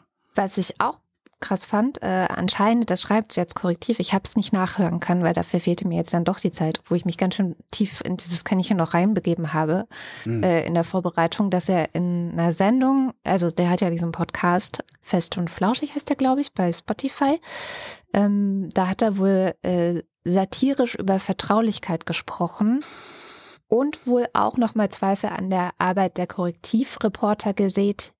Also auch nochmal so ein bisschen hintenrum die Kollegen von Korrektiv quasi, naja, was, schlecht dastehen lassen. Was ist denn das? Das hat er doch gar nicht nötig. Ja, und vor allem, das ist dieses Jahr schon das zweite Mal, dass ich denke, was ist denn los mit Jan Böhmermann? Äh, das erste Mal war, da haben wir hier gar nicht weiter drüber gesprochen, aber das hatte ich mir auch sehr genau angeguckt, als äh, Böhmermann so ein, äh, so ein ZDF-Royal äh, zum Thema der, wie heißt der hohe Beauftragte der EU im der Schmidt im ja, hm. dieser genau dieser Dayton Schmidt ja. genau äh, gemacht hatten und ähm, lustige Sendung, bla, ist ja immer auch, ich finde es ja auch super, wie die das machen. Also, dass die mhm. ernste mhm. Themen auf so eine unterhaltsame Weise einem riesengroßen Publikum zugänglich machen, das ist ja total toll und meistens ja auch oder oft äh, super. Also, und auch oft in so mit Leuten wie Frag den Staat oder so zusammen. Also, ich will überhaupt nicht jetzt hier irgendwie diese äh, Arbeit schlecht machen. Und dann war Christo Lazarevich angekommen auf Twitter und meinte, naja, coole Sendung erstmal so grundsätzlich, aber hier die zwei, drei Dinge ähm, sehe ich als jemand, der sich da gut auskennt, ne, Baller Baller Balkan Podcast, mhm. ähm, würde ich anders einordnen. War sehr sachlich eigentlich. Nee, war er nicht, aber naja, okay. bisschen äh, die, das war schon das war schon Twitter Pumpigkeit. Ja, gut. Aber äh, okay, kann man kann man kann man ja noch also, ja, okay. Belehrend, nennen wir es belehrend. Mhm. Und belehrend kann unangenehm sein, aber die haben da halt wirklich überhaupt nicht cool drauf reagiert. Ähm, und äh, was ich nicht beurteilen kann, ist, wer recht hat, weil da mhm. stecke ich nicht genug im Thema drin. Aber wie dann von auch dem ZDF-Magazin Royal und von Böhmermann auf Twitter mit der Kritik eines Kollegen letztendlich umgegangen wurde, fand ich schon echt scheiße. Also im Grunde hat er einen Shitstorm gegen ihn losgetreten. Ging mir ähnlich. Einen Shitstorm habe ich nicht gesehen, sowas sehe ich halt nicht, weil äh, naja. so tief dringe ich nicht in die Reply-Ketten da ein. Ja gut, aber ähm, wenn aber jemand halt mit über eine Million so Follower äh, äh, ja, dich in die rechte Ecke stellt, was er gemacht hat, äh, dann kriegst du halt einen Shitstorm. Also ja, also was, was vor allen Dingen auch wieder ganz witzig ist an der, an der Stelle ist, ähm, also ich habe das auch gesehen und äh, ich weiß auch nicht, wer recht hat, aber ich glaube Christo, äh, zumindest, also ich hatte mir ja auch für, für, für die Wochendämmerung und das ja häufiger schon mal mich da reingefuchst oder versucht mich reinzufuchsen in diesen, äh, in diesen, diese, diese, diese königsähnliche äh, Institution yeah. da. Ähm, also ich, ich bin da schon bei Christo inhaltlich. Die Frage ist, und das ist, was ich an der ganzen Sache, also erstens, erstens verstehe ich nicht, Warum? Also ich, das ist halt, das ist eine Fernsehsendung, da ist der Platz begrenzt, ist, also überall, wo Sendezeit begrenzt ist, musst du Sachen weglassen. Das ist halt kein Podcast, wo ja, wir mal fünf Minuten länger machen können. Ähm, dann statt einfach hinzugehen und sagen, ja, ja klar, Mann, aber irgendwo mussten wir Schluss machen. Ne? In, in, in, irgendwo, wir konnten diesen Ast nicht immer weiter verzweigen lassen. Irgendwo mussten wir den Ast abschneiden und die Sendung fertig machen und raushauen. Weil, wenn ich das richtig verstanden habe, hat, hat, hat das ZDF-Magazin ja keine Unwahrheiten erzählt, sondern nur Sachen weggelassen. So, so. Ich bin auch und nicht, ich habe mir das auch nochmal genauer angeschaut und bin nicht ganz sicher, ob Christo wirklich recht hat. Also auch da, ich meine jetzt das, gar nicht, dass ich auf seiner Seite so unbedingt. Das ist das eine, also der souveräne Umgang wäre gewesen, zu sagen, ja, man, wir müssen halt manchmal Sachen weglassen. Mm. In dem Fall sorry, äh, schade für dich, weil für dich ist das jetzt gerade wichtig, für, für Holgi ist es vielleicht gerade nicht wichtig oder so, keine Ahnung. Mhm. Aber was ich noch, noch interessant finde daran ist, ähm, ich, ich bin ja auf Twitter nur noch, um Hass und Hetze zu verbreiten. Mhm. Äh, und äh, alles, was, was irgendwie tatsächlich mein normales Geposte ist, damit bin ich auf Mastodon und äh, spiele derweil dieser Tage auch ein bisschen mit Blue Sky rum. Ähm, was ich auf Mastodon wirklich sehr, sehr, sehr angenehm finde, ist, es gibt keine Möglichkeit, diese, diese Quote-Tweets zu machen. Also, dass ich einen Tweet von dir nehme, auf äh, Zitieren klicke und dann wird dein Tweet angezeigt und ich kann den darüber kommentieren. Weil das war schon immer ein Kampagnenwerkzeug. Ja. Im guten wie im schlechten Sinne, es ist nichts weiter als ein Kampagnenwerkzeug, es ist nichts weiter als meinen, meinem Publikum zu sagen, guck mal, was die Katrin da macht. Wenn ich mich wirklich mit jemandem auseinandersetzen will inhaltlich, dann antworte ich unmittelbar auf das, was er geschrieben hat, in der Hoffnung, dass da dann vielleicht eine Diskussion entsteht, die sich nicht irgendwohin verzweigt, wo es komplett unkontrollierbar ist, in dem Moment, wo ich es eben ähm, so ein Drüko, ein Drüber-Kommentar mache. Und das gab vor, vor Monaten gab es auf, auf, auf Mastodon auch eine größere Diskussion um diese Drüber-Kommentare. Und ich habe immer gesagt, ich bin sehr, sehr froh, dass es das hier nicht gibt. Mhm. Denn damit ist hier ein Kampagnenwerkzeug nicht vorhanden. Und dieses Kampagnenwerkzeug wird halt immer und immer und immer wieder benutzt. Und ich meine mich daran zu erinnern, dass auch Böhmermann einen Drüko gemacht hat zu Christo und nicht einfach nur darauf reagiert hat. Und da, wo das nicht der Fall ist, wo du nicht Drykos machen kannst, nämlich auf Mastodon, da nehmen die Diskussionen, wenn es denn überhaupt zu einer kommt, einen ganz anderen Verlauf.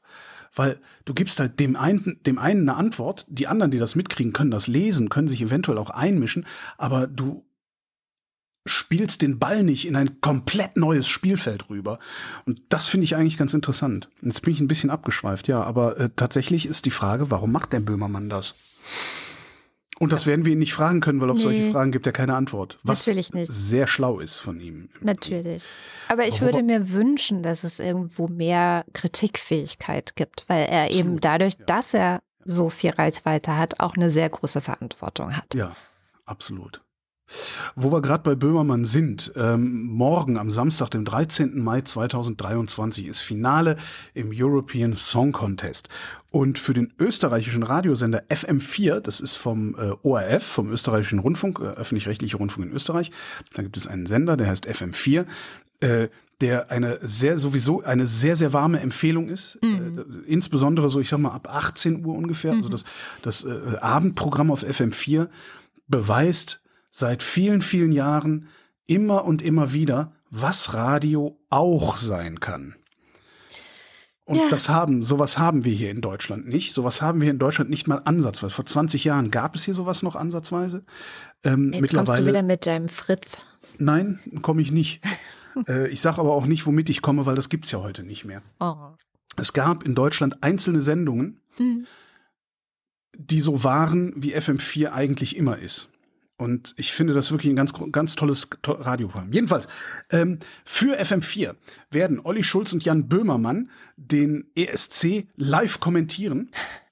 Und bei allem, was man Böhmermann vorwerfen und äh, äh, äh, sonst wie muss, äh, ich kann mir, also ich kann mir vorstellen, dass das ganz lustig werden könnte. Mhm. Wenn, wenn die das machen. Ja, also praktisch ein, ein Live fest und flauschig über äh, den ESC. Und ähm, ja, Livestream gibt's dann bei FM4, also auf der Webseite. Das gibt's in der ORF-Mediathek, die bei denen irgendwie TV-Thek heißt. Mhm. bei den Paradeisern heißt es TV-Thek. Oder halt einfach nur im Radio, per Webradio und dann irgendwie das eigene Fernsehbild. Also wie auch immer, ihr kriegt das hin. Es gibt einen Link, äh, OR, ja, ORF.at. Äh, da, da, da findet ihr das. So, um auch mal wieder eine gute Nachricht über Jan Böhmermann zu erzählen. Soll ich dich mal so richtig runterziehen? Ähm, ja, weil ich ja? ziehe dich danach einfach wieder hoch. Okay, dann ziehe ich dich danach wieder runter. Dann ziehe ich dich danach wieder hoch. Ich kann mal durch meine Notizen gucken. Shit, you win. ähm, ich weiß nicht, ob es dir schon mal aufgefallen ist, dass äh, die Araber mittlerweile machen, was sie wollen und nicht mehr das, äh, was, ich sag mal, die USA sich wünschen, das zu tun ist, also Regionalpolitik. Ne? Mittlerweile ist gut. Naja, schon so ein paar Jahren, aber die werden halt immer aufmüpfiger. Ne? Äh, das neueste Ding ist, dass am Wochenende die Außenminister der Arabischen Liga beschlossen haben, äh, Syrien wieder in die Arabische Liga aufzunehmen. 2011 hatten sie Syrien suspendiert wegen Assad, der ja auf äh, den, die, die, die, die Unruhen bei ihm, also damals, müsste jetzt sehr weit ausholen, äh, es gab äh, eine lange Dürre, die Leute sind in die Stadt, irgendwann hat irgendwer äh, was, Assad ist doof an die Wand geschrieben, hat dafür eins auf die Mütze gekriegt und dann hat Assad auf Demonstranten, friedliche Demonstranten schießen lassen. Das Ganze ist in einen Bürgerkrieg übergegangen, den hat Assad in Kauf genommen, eine halbe Million Tote, 13 Millionen Flüchtlinge, Folter, Giftgas, Fassbomben, Streumunition, you name it, all das hat Assad über sein eigenes Land regnen lassen und das einfach nur, damit er sich weiterhin irgendwie ja, die Taschen vollstopfen kann wahrscheinlich, weil so richtig Macht über Syrien hat er auch nicht gehabt, mhm. ähm, weil letztendlich äh, ja, bestimmen da die Russen, was passiert und ein bisschen der Iran und äh, der Rest ist halt in, in Regionen fragmentiert.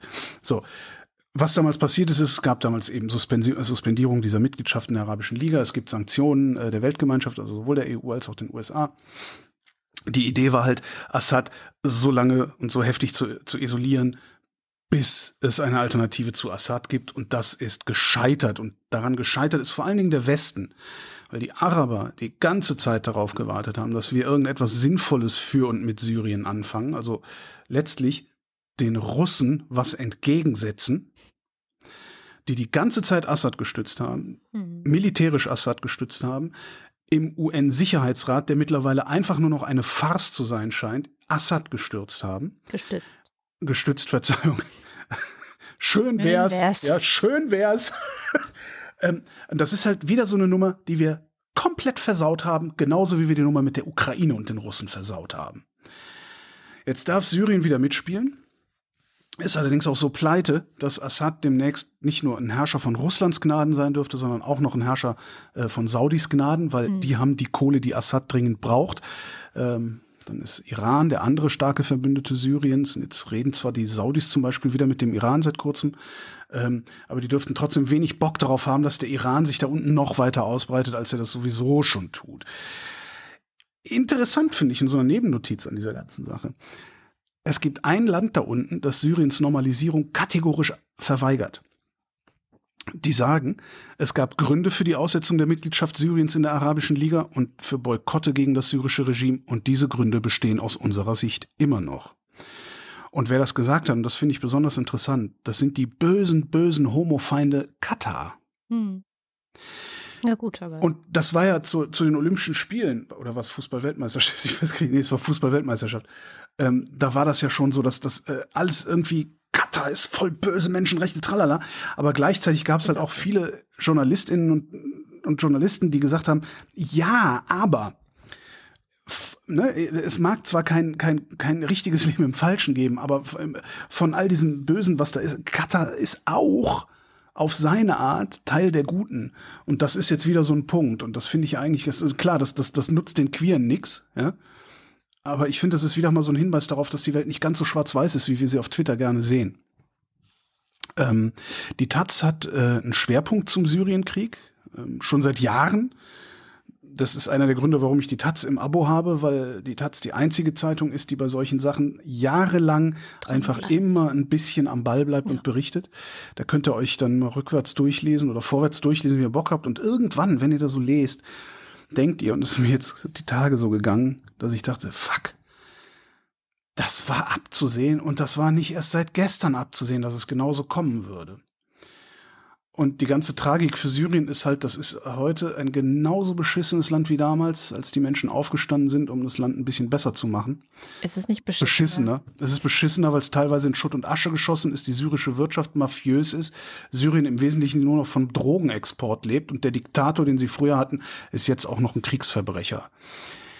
Was spannend, hatte ich eben gesagt, was spannend ist, ähm, dürfte sein, wie die USA und Europa jetzt mit ihren Sanktionen umgehen. Hm. Hm? Weil wir machen Geschäfte mit den Arabern, die Araber machen Geschäfte mit Syrien. Und, und insbesondere bei den USA könnte das nochmal noch mal interessant werden, weil die USA machen ja auch so sekundäre Sanktionen. Das heißt, eigentlich müssten die USA jetzt Unternehmen sanktionieren, die mit Ländern der arabischen Liga Geschäfte machen, die mit Syrien Geschäfte hm. machen.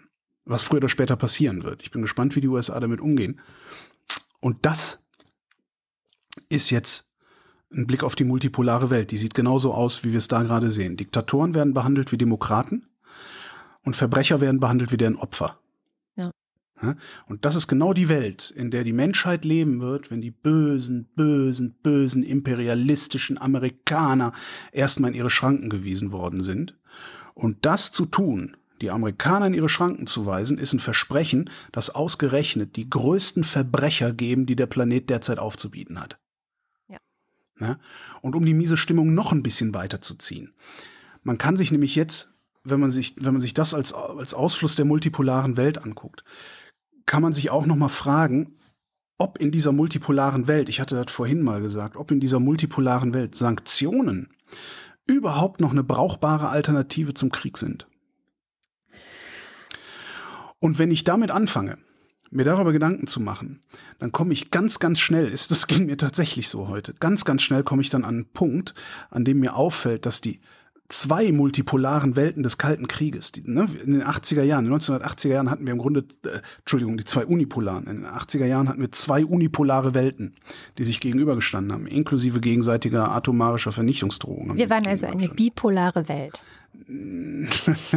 naja, nee, wir waren zwei unipolare Welten, mhm. äh, die, ja, Kalter Krieg war dann halt die Meta-Auseinandersetzung sozusagen. Ähm, ich merke aber gerade, wie der Gedanke, nochmal, dass in der multipolaren Welt Sanktionen keine brauchbare Alternative zum Krieg mehr sein könnten. Der Gedanke lässt mich die Welt der 1980er Jahre ein bisschen lebenswerter erscheinen als die, in die wir zu steuern drohen. Und zwar hüben wie drüben. Na, jetzt mag man sagen, ja, aber hinter dem eisernen Vorhang, da ging es den Leuten so schlecht. Ja, okay, dafür geht es denen heute nicht hinterm eisernen Vorhang schlecht, sondern in Afrika. Oder weiß der Geier was. Irgendjemandem geht's immer schlecht. Und ich, ich weißt finde, du? das ist voll komische Gedanken, aber okay. Naja, nee. Also, nee, weil ich, so. Ich, ich ja. habe ein Problem mit Unordnung. Mhm. Und wir rutschen gerade in eine globale Unordnung und die irgend, irgendwann wird diese globale Unordnung, wenn wir Pech haben, komplett unkontrollierbar sein und jeder wird jedem einfach auf die Fresse hauen und die halbe Welt wird sich permanent mit Krieg überziehen. Und ich weiß nicht, ob es dann nicht besser ist. Das ist echt ganz äh, schön apokalyptisch heute. Ja, ja, ja, ja, ja. Ich habe diesen Gedanken einmal gehabt, ne? Sanktionen als Alternative zum Krieg und das war's dann bei das mir. Natürlich keine Alternative zum Krieg, aber es ist auch nicht, dass naja, es ist es? Was, was hätten wir denn, was hätten wir gemacht, wenn wir, wenn wir Assad nicht sanktioniert hätten? Welche Alternative hätten wir denn gehabt? Naja, tatsächlich, die USA haben sich eine Weile eingemischt und naja, sind aber, da raus. Ähm, ja, aber was heißt eingemischt? Also die hatten ja nicht mal, die hatten ja nicht mal Truppen da drin. Ja, ja, klar. Wie kriegst du, wie kriegst du, wie kriegst du Putin weg, in, wenn du Russland nicht sanktionierst? Kannst du nur einmarschieren. Das, das, ist, das ist überhaupt, das kann überhaupt keine Alternative sein. Nee, und aber. Ich ja. weiß nicht, was die Alternative sein soll. Naja, also das mit den multipolaren, mit der multipolaren Welt ist wahrscheinlich tatsächlich, ähm, was gerade passiert, wie du, also das ist wahrscheinlich ja. das, was du meinst, dass die verschiedenen äh, Richtungen, Demokratie, Autokratie, ähm, islamistische Regime äh, sich äh, untereinander dann halt verbünden und ja. Nee, nicht mal. Also das, die multipolare Welt bedeutet letztlich nichts anderes, als das Recht des Stärkeren gilt und nicht mehr die Stärke des Rechts. Das ist die multipolare Welt. Jeder, der sich gerade für stärker als sein Nachbar hält, haut seinem Nachbarn auf die Fresse. Und es gibt niemanden, der das verhindern kann. Weil Sanktionen nicht mehr ziehen, weil keiner mehr mitmacht. Also was ja aber trotzdem weiterhin äh, existiert, ist eine eine Wirtschaft, die global ist. Und es, es gibt auch weiterhin globale Verbindungen, also im Sinne von soziale Medien, Journalismus, Menschen tauschen sich aus, äh, aus in, auch in der Wissenschaft. Ich glaube, das kann man halt nicht mehr zurückdrehen. Das ist so ein bisschen das, was äh, ich auch als Unterschied zu den 80er Jahren sehr stark machen würde. Ähm, deswegen, ich würde da gar nicht so sehr die Zivilgesellschaft unterschätzen. Oh, doch, die unterschätzt. Die, nee, die, also ich habe nicht, also ich muss mal nach China gucken, ja, also die, die größte Zivilgesellschaft der Welt und die lassen alles mit sich machen. Ja, weil den Menschen, die Menschen, also was wir haben wollen, ist Stabilität und wir rennen jedem hinterher, der uns Stabilität verspricht. Aber instabil, aber geordnet, das, das wird nicht bei den Leuten, das ist nicht, nee. Ich mache mir, ich mach mir wirklich große Sorgen.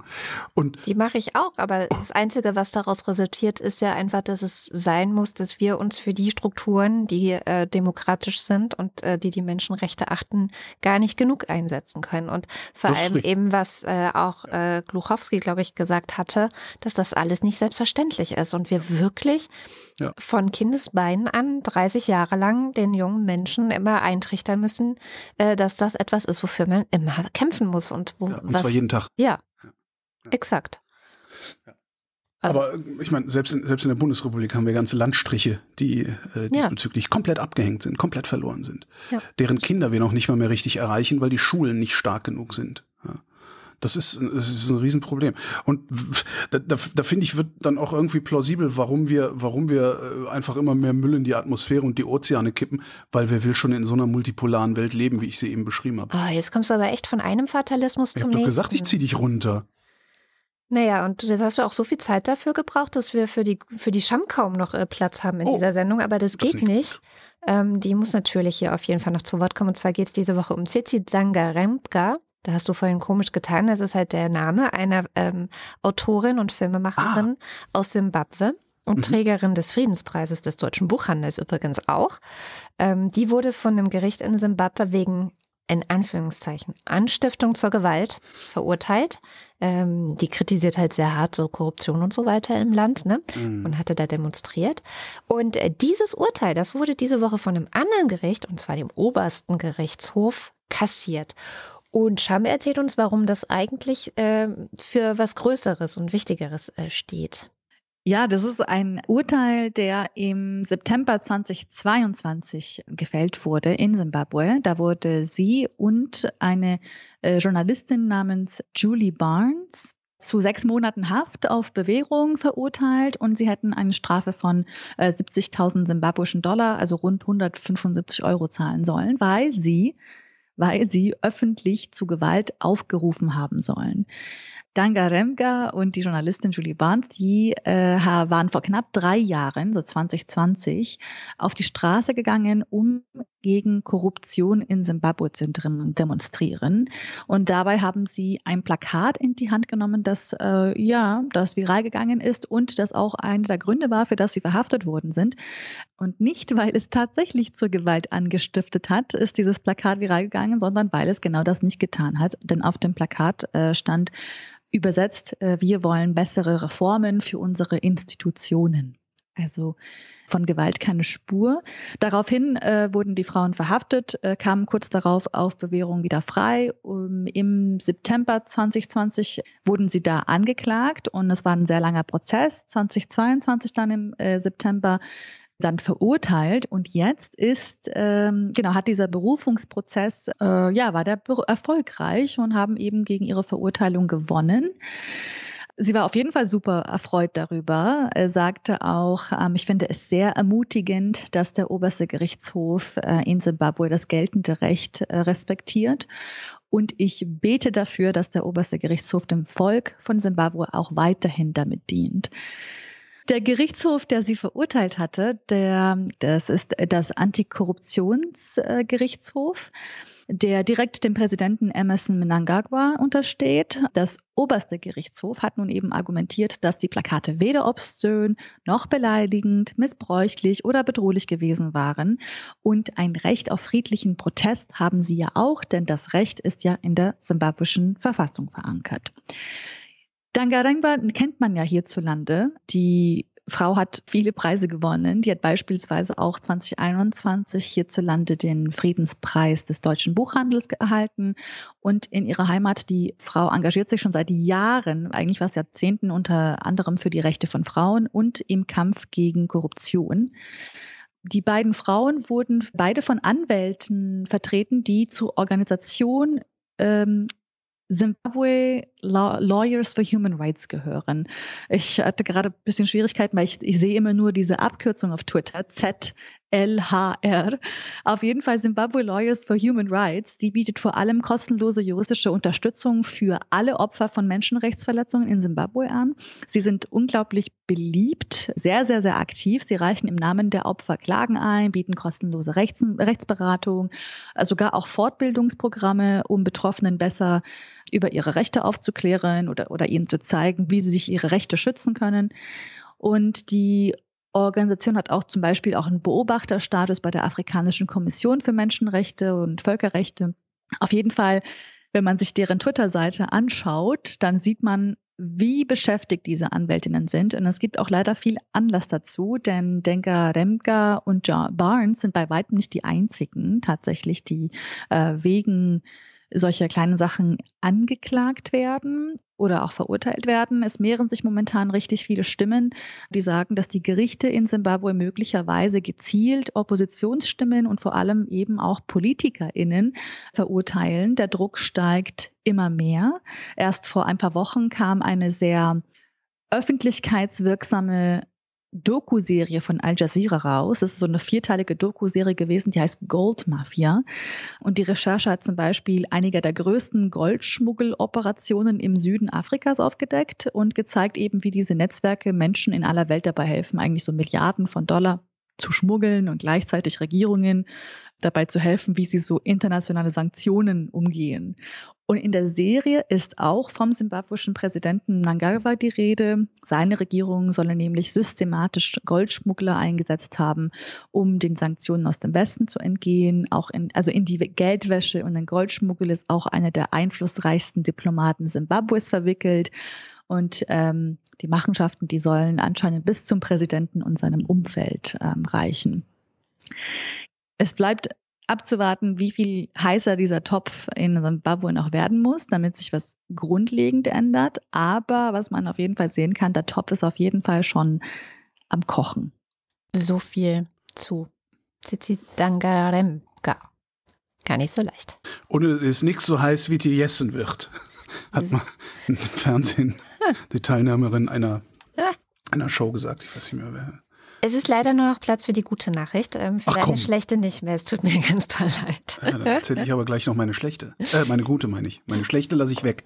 Die können wir nächste Woche noch erzählen. Die ist so schlecht, kann ich nächste Woche erzählen. Ähm, und zwar haben letztes Jahr, also 2022, trotz allem so viele Menschen wie noch nie die Deutsche Bahn für eine Reise ins Ausland genutzt. Ich zitiere aus der Meldung beim Deutschlandfunk. Weil sie im Inland nicht mehr funktioniert. Entschuldigung. Die Zahl der Reisenden, die mit dem Zug die Grenze passierten, ist über die Marke von 21 Millionen gesprungen. Das seien 30 Prozent mehr als im bisherigen Rekordjahr 2019. 30 Prozent mehr, also das ist schon ganz schön viel. Äh, Ja. rund 200, Achtung, Destinationen äh, sind mit der Bahn im europäischen Ausland direkt erreichbar, also von irgendeinem Punkt direkt erreichbar, von uns natürlich nicht. Und das ist eine gute Gelegenheit, nochmal eines der häufigsten Themen, wo Menschen, die die Wochendämmerung hören, sagen, frag mal die Kada äh, in sozialen Medien schreiben, daran zu erinnern, dass wenn ihr ins europäische Ausland mit der Bahn reisen wollt, dann vergleicht unbedingt die Preise der Bahn mit The Train Line. Das ist eine Webseite, verlinke ich euch. Und auch mit Interrail und Eurorail. Ähm, weil bei uns zum Beispiel die letzten Jahre äh, hat sich immer gelohnt, Interrail, Eurorail zu buchen. Man muss dann echt so ein bisschen rumrechnen. Also plant für, den, ähm, für, für die Reiseplanung am besten so einen halben Tag oder so ein.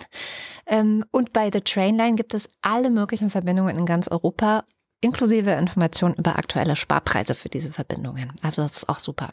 Hast du gesehen, dass der Dennis gerade mit Interrail irgendwie versucht, jedes einzelne Land, das an Interrail teilnimmt, zu bereisen? Welcher Dennis? Äh, der, der zeige ich, zeig ich dir dann. Ich weiß gar nicht, ob, ob der mit Nachnamen äh, im Internet unterwegs ist. Von so. daher, äh, also dann hast du es nicht gesehen. Also Hab ich nicht das, gesehen. Nee, kannst du auf, auf Mastodon sehr, sehr schön. Äh, und jedes Mal denke ich so mal, bist du eigentlich bescheuert? Bleib doch mal ein bisschen da. Ja, ja. Das ist Das ist auch ein Tipp. Also wenn ihr größere Reisen macht, so wie Irland oder so, da haben wir bei unserer ersten Reise sehr schnell gemerkt, so lieber eine Übernachtung, mehr einplanen, lieber kurz mal zur Ruhe kommen, durch die Stadt laufen, so. Das Mhm. ist äh, sehr viel angenehmer dann. Einen habe ich auch noch, komm. Äh, und zwar kennst du dieses beliebte Argument der Ölbrennerfreunde? Afrika wird ja jetzt nicht plötzlich aufhören, Verbrenner zu kaufen. Da können wir noch jahrzehntelang unsere Autos hin verkaufen. Mhm. ah, vielleicht aber doch nicht. Nigeria plant jetzt, äh, 12.000 Elektrobusse zu kaufen und die passende Infrastruktur zu bauen, um äh, das gesamte Land mit öffentlichem Verkehr versorgen zu können. Yes. Ja, Ähm, wir hängen geil. uns selber ab. Ich wollte gerade sagen, wer baut und verkauft? Hm? China. Deutsch, nicht Deutschland, nicht Europa, China. Die äh, betreiben damit dann sogar im Zweifelsfall noch ein bisschen Entwicklungshilfe, weil die Busse in Nigeria gebaut werden sollen. Und irgendwie habe ich auch den Verdacht, dass niemand hier in Deutschland nachgefragt haben könnte, wie man öffentlichen Verkehr sinnvoll organisiert. Naja, Fürs Klima ist gut, für den Chineser auch.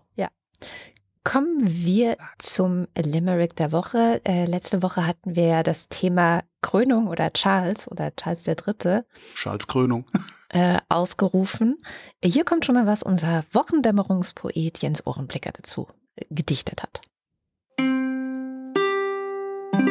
Wochendämmerungspoesie. Limericks aus dem Papierkorb des Weltgeschehens. Die Krönung von Charlie III. ist vielerorts ziemlich umstritten. Nur Mediengestalten, die feiern den Alten noch mehr als Skandale und Titten. Muss ja immer ein bisschen was Schlüpfriges drin sein, ne? Das ist ja wirklich, also das, äh, ja. Was ist denn dein Lieblingslimerick von unserer? Ja, ich, ich tue mich ein bisschen schwer, weil eigentlich ist das der, der von, vom Ohrenblicker. Ja, den darfst du nicht nehmen. Achso, den darf ich nicht nehmen. Nein, komm, aber da kommen wär- Fritten drin vor. Ja, aber guck mal, aber in dem davor doch auch. Was ist denn mit den Fritten davor? Achso, nee, hat er doch gar nicht, hat er gar Hat nicht. er nicht. Hat er Eben. nicht Fritten. Na gut, dann muss ich, dann, dann nehme ich, dann nehme ich den harmlosesten Limerick, den ich je in meinem Leben gesehen habe, wahrscheinlich. Der kommt von Sanna und geht so. Die Queen, die hatte einen Sohn, der wollte schon lang auf den Thron. Nun ist es soweit, es ist seine Zeit, das ist für das Warten der Lohn. Oh. Wobei ich nicht sicher bin, ob der überhaupt auf den Thron wollte. Ich glaube, der hat insgeheim gehofft, dass seine Olle ihn überlebt. Seine Mutter, nicht seine Olle, die seine Mutter ihn überlebt. Die olle Mutter. Ja, ich nehme auch den von einer Frau, nämlich Claudia Karner, die er schreibt. Fast hätte Charles es nicht mehr geglaubt. Er kriegte die Krone aufs Haupt. Die Stirn liegt in Falten. Wie soll das Ding halten? Zur Vorsicht hat man's angeschraubt. Was ähm, machen wir denn heute für ein Thema zum Limerick? Ich hoffe, Sanna ist wirklich eine Frau. Oh, wer weiß ich jetzt auch nicht. Ja, echt, ey. Das ist bestimmt, ist das jetzt wieder, Ist was ist denn das für ein wieder- Ismus, ja, den, dessen du dich hier Misgendering heißt das. mis misgendern? Nee, ja, echt? misgendern, ja klar. Okay. Ja, das passiert mir auch manchmal. Ja, das passiert nehmen jedem wir? Mal. Nee, wie wär's mit der multipolaren, nein, äh, Atom, nee, äh, Ähm, äh, ESC. ESC ist gut. ESC ist gut. Reimt sich was auf, auf ESC? Ja, man kann ja auch European Song Contest. Song Contest. Contest, Rest, Fest, Fest. Pest. Ja, kriegen wir schon hin. Und die ganz, die ganz klugen Kinder, die, die bildungsbürgerlichen äh, Hörerinnen und Hörer dieser Sendung, werden natürlich ähm, irgendetwas auf äh, Eurovision de la Chanson reimen. Ja. Ja, Chanson. Chanson. Da muss er ja auch einfach ein anderes französisches Wort herhalten, ne? Ja, oder vielleicht fällt da mir noch was ein. Chanson, Fasson, Es ist ein Karton. französisches Wort. Es ist, Carton. glaub Ich, ich denke, Mais oui, mais oui, Carton. Et, ich, ich un gehe davon aus. Ja, ich denke. Carton. Es ist alles im Karton. oui, oui. Dann kommt jetzt noch der Börsenticker. Hast du noch was finden können oder müssen wir ihn begraben? Naja, es ist schon, also ich habe nach wie vor das Gefühl, als, also als hätte irgendjemand, äh, vielleicht, vielleicht haben die auch von selber gemerkt, dass diese albernen, anthropomorphisierenden Überschriften äh, ein bisschen, also dass sich das nicht gehört, aber ein bisschen ist da. Ein bisschen ist da. Dann guck mal, was da war. Montag, US-Börsen ohne Schwung. Dienstag, Investoren vor US-Inflationsdaten nervös. Mittwoch, Wall Street lässt sich bitten. Donnerstag, US-Anleger sorgen sich um die Schuldengrenze. Freitag. DAX-Anleger finden den Kaufknopf wieder. Okay, der ist, der ist gut. Wo ist der Kaufknopf? Ein Knopf. Beim Deinhard. Wunderbar. Dann kommt hier der Faktencheck. Heute wieder mit Nandor Hulverscheid. Hallo Nandor. Ja, hallo. Was hast du denn in den vergangenen Stunden noch finden können, was du gerne korrigieren oder ergänzen würdest? Das ist heute nicht so umfangreich, aber ich äh, lege einfach mal los, dann hört ihr es ja. Und zwar gehe ich zuerst einmal auf den kleinen Run von Holger ein, dass wir zu wenig äh, Auslandsberichterstattung haben. Da will ich ihm gar nicht widersprechen, äh, meinungstechnisch, das ist ja auch nicht mein Job, aber er hat ja gesagt, die öffentlich-rechtlichen hätten ja auch wirklich wenig Korrespondentinnen im Ausland. Und ich habe dann mal kurz nachgeschaut, das ZDF hat 17, davon sitzen elf außerhalb Europas, weil das ist ja auch so ein bisschen der Punkt. Ich meine, dass man irgendwie aus London berichtet, ist nicht so wirklich spektakulär. Darum ging es ja in der Sendung nicht. So, dann haben wir ja noch die ARD wo also unsere ganzen Landesrundfunkanstalten zusammen KorrespondentInnen in verschiedenen äh, Studios betreuen. So, es gibt insgesamt mehr als 100 KorrespondentInnen. Das konnte ich jetzt natürlich im Detail jetzt nicht alles einmal nachlesen und so. Das wäre, glaube ich, nicht zielführend gewesen. Aber man kann ja die Standorte sich angucken. Davon gibt's 30. Davon sind vier in Afrika, sechs in Asien, vier in Nord und einer in Südamerika. Das ist tatsächlich ein bisschen mehr, als ich selber gedacht hätte, spontan, äh, obwohl ich ja selber auch berufliche Kontakte dahin habe.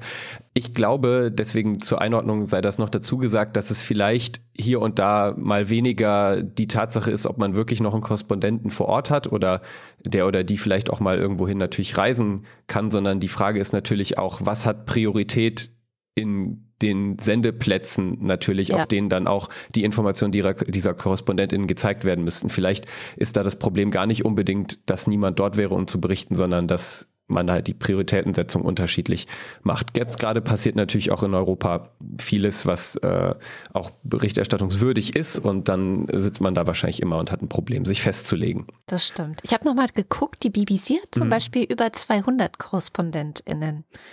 Ja, super. Als Vergleichs, äh, als Vergleichswert, äh, genau. Natürlich gibt es da auch zum Beispiel in den USA, wenn man sich anguckt, was für ein Netzwerk CNN hat zum Beispiel, mhm. ein ganz äh, krass anderes Gewicht auf die Auslandsberichterstattung. Man darf aber dabei nie vergessen, dass die natürlich auch für ein viel internationaleres Publikum berichten Klar. und damit auch Abrufzahlen von Beiträgen aus der Region, die jetzt nicht absolut Breaking News sind, andere Werte erreichen. Und mhm. ähm, so sehr man das auch immer sich wünschen würde, dass ja die öffentlich-rechtlichen speziell da unabhängig sind, am Ende gucken die doch immer auch auf die Zahlen, um zu rechtfertigen, was sie dann machen. Und dadurch äh, kommt das dann sicherlich auch ein Stück weit zustande. Das stimmt. Dann wollte ich kurz auf ein Thema eingehen, mit dem du dich beschäftigt hattest, nämlich mit äh, Long Covid slash Chronic Fatigue Syndrome. Da hattest du zwischendurch erwähnt, dass es ja mittlerweile zum Glück für die Betroffenen, die damit nicht immer sich rechtfertigen müssen, einen Bluttest auch gibt, der mit 80 Prozent Sicherheit etwa sagen könnte, dass jemand Chronic Fatigue Syndrome hat. Und ich habe dann nochmal kurz versucht, das nachzuschauen. Und es gibt Studien definitiv dazu, dass Marker im Blut in Zusammenhang mit MECFS oder auch Long-Covid auftreten. Aber zum Beispiel schreibt die Deutsche Gesellschaft für MECFS äh, immer noch, dass es, äh, dass ein validierter Biomarker fehle.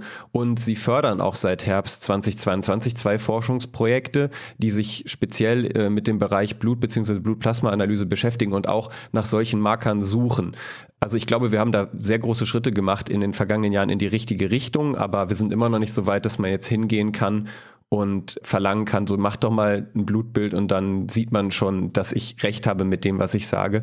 Also hoffentlich kommen wir da noch in den nächsten paar Jahren äh, ein bisschen hin, ähm, weil ich glaube, nach den aktuellen Leitlinien muss man da schon einen langen Weg hinter sich bringen, bis man da wirklich richtig diagnostiziert ist, so wie ich die lese.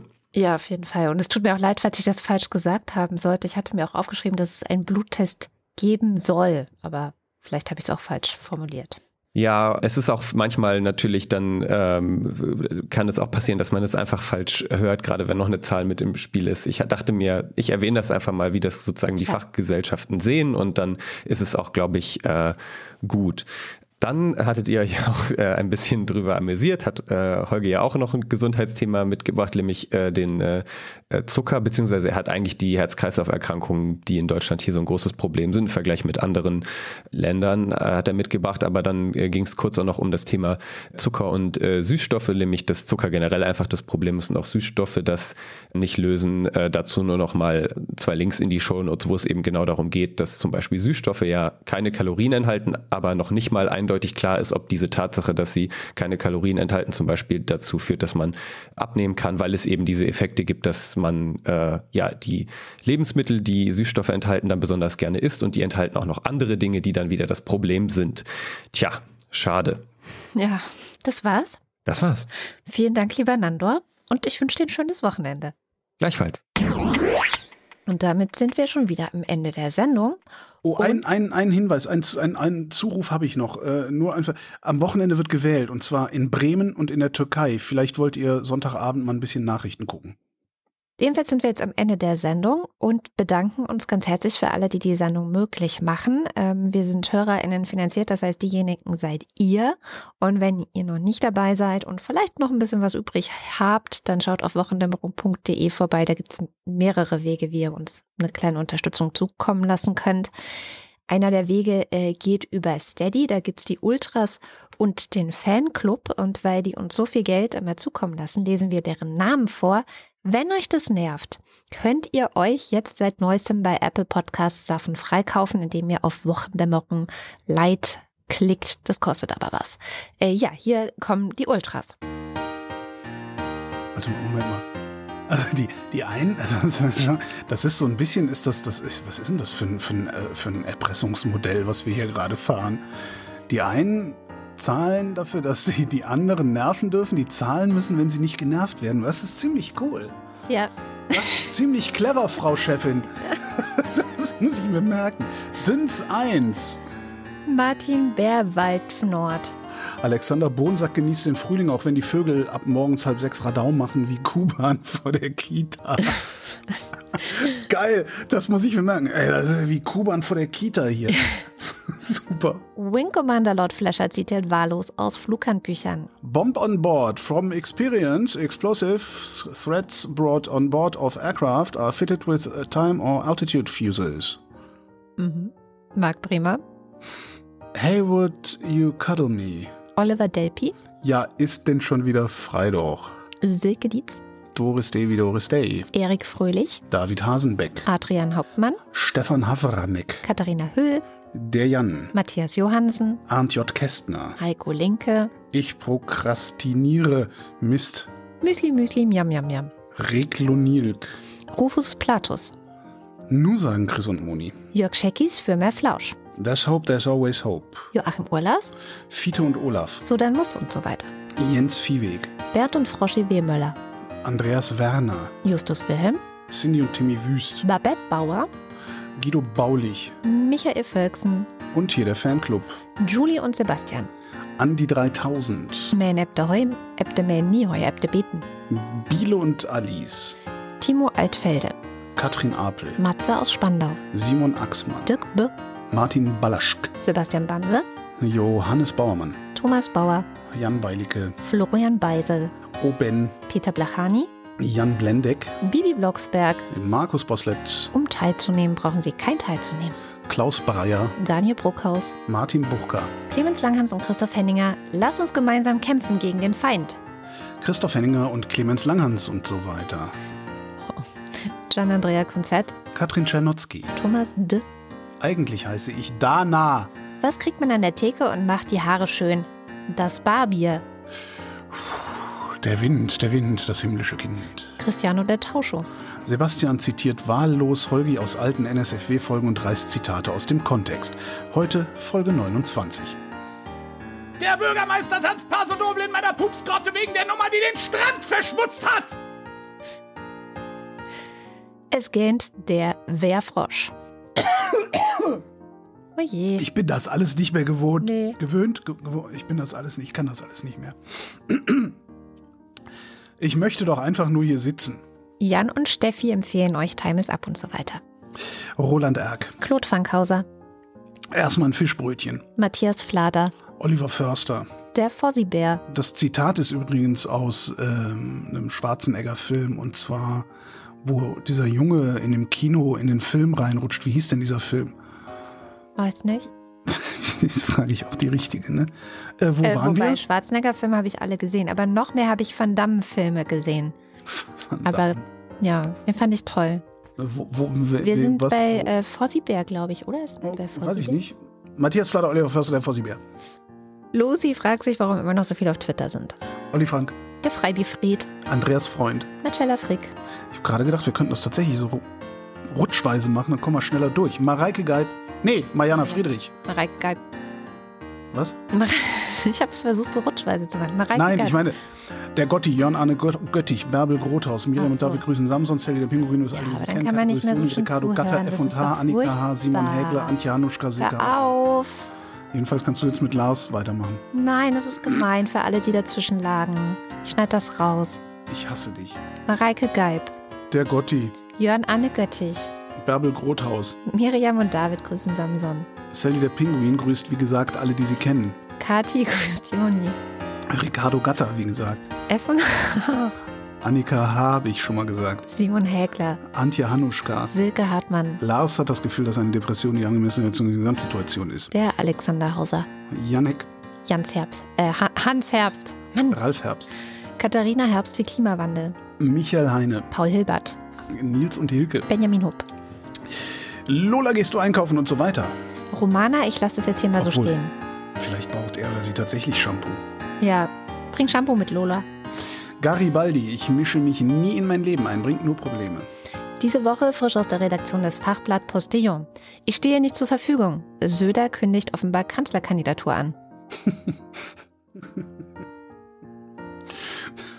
Der Oberfrittenbach ist ein typischer Emmentaler Graben. Tobi ist nicht kreativ genug. Tobias Johannes, Philipp Kaden? Arne Kamola, Ich freue mich, wenn es regnet, denn wenn ich mich nicht freue, regnet es auch. Karl Valentin und Andyman. Esst mehr Käsetoast. Kamikaze. Ich habe ja auch überlegt, wie so ein, so ein Sandwich-Art, das ist so ein Kontaktgrill-Toast-Ding sie, aber dann habe ich gedacht, nee, hör auf. Noch mehr Küche. Aber irgendwie, ja, aber ich, ich habe überlegt, ich verkaufe doch jetzt die Espressomaschine, dann ist da ein bisschen Platz, da könnte ich doch so ein, kann ich so einen Grill aufmachen, eine Grillbude aufmachen. Tim Klausmeier, Oliver Kleinert. Alexander Klink, Oliver Koch. Felix, der jetzt wegen Schlafmangel koffeinfreien Kaffee trinkt, Jessica Kugoy. Thomas Kohler, Markus Krause. Magali Kreuzfeld, Felix Kronlage-Dammers. Pia Kronquist, Thomas und Corina. Oliver Krüger, Oliver Kohlfink. Michael Ladurna, Fabian Lange. Bisse Langsocke, Detmar Liesen. Nico Linder. Florian Link. Mein Name ist Ipsum, Lorem Ipsum, Sabine Lorenz. René Ludwig, Robert Manik. Martin Meschke. Was ist Wort? Wo ist Sabine Lorenz Ipsum? Ja, er hat bestimmt was anderes Lustiges geschrieben. Axt. Äh, waren wir bei Robert Manik schon? Martin Meschke, Nevermind. Johannes Möller, Die Mulle. You Heavy on the Woodway und so weiter. Celine Neubich. Thorsten W. Noll, Bernd Nossem. Edu Opferkathole, Boris Perner. Silke Plachetta, Nils Planthold. Josef Porter. Sebastian Quapp. Eine gepflegte Darmstraffung, liebe Katrin ist und so weiter. Axel Rasmussen. Florian Rempel, Thomas Renger. Miriam Richter wieder Henker, Marc Riese. Anna Roth, Sven Rudloff. Der Schommi sagt Danke, Jürgen Schäfer. Christian Schmidt. Janine Schöne. Vorne zischt's und hinten knallt's, schon fall ich der Venus um den Hals. Susan Schulze. Dirk Schumann, Hallo, ich bin Troy McClure und so weiter. Chip und Chap und so weiter. Abracadabra und so weiter. Markus und Julia sind Fans der Wochendämmerung, genau wie? Birgit Sobich. Der Kopf ist nicht zum Nicken, sondern zum Denken da. In anderen Sprachen spricht man von entwöhnen statt abstillen. Christian Steffen, Blas N. Stein. Pommes Stein, Samir Naina Najar Stein. Thomas Stein, Yogi Löw und so weiter Stein. Sabine Stern, Suse und Martin Stöckert. Günther Stück. Günther, du Stück. Ah, da ist er, oder? Das weiß ich nicht, aber könnte. Claudia Taschow.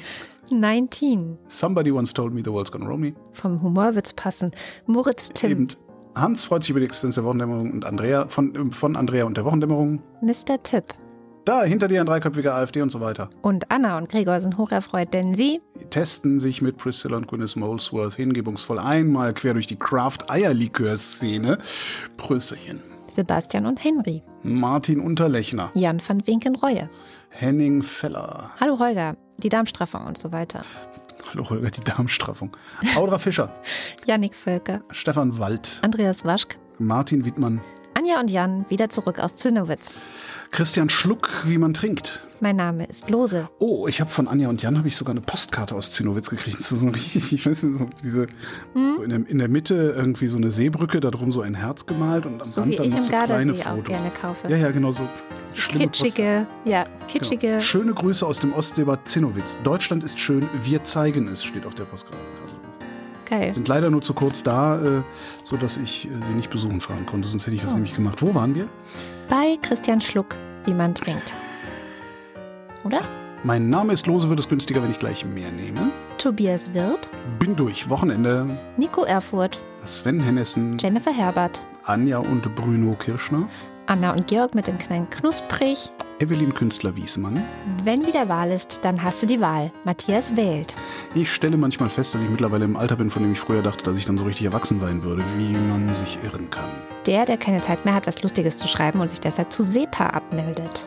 Familie Felten und ihr Knecht Jenny Wiegand, und Christoph Ziesecke. vielen, vielen Dank. Ja, vielen Dank. Ich spare. Der Kastenwagen ist vom. Der ist jetzt erstmal vom Hof gefahren seit äh, ein paar Tagen, ja. Ja, okay. Dann war das die Wochendämmerung vom 12. Mai 2023. Wir danken für die Aufmerksamkeit. Ich auch. Kommt da noch ein Tschüss? Tschüss.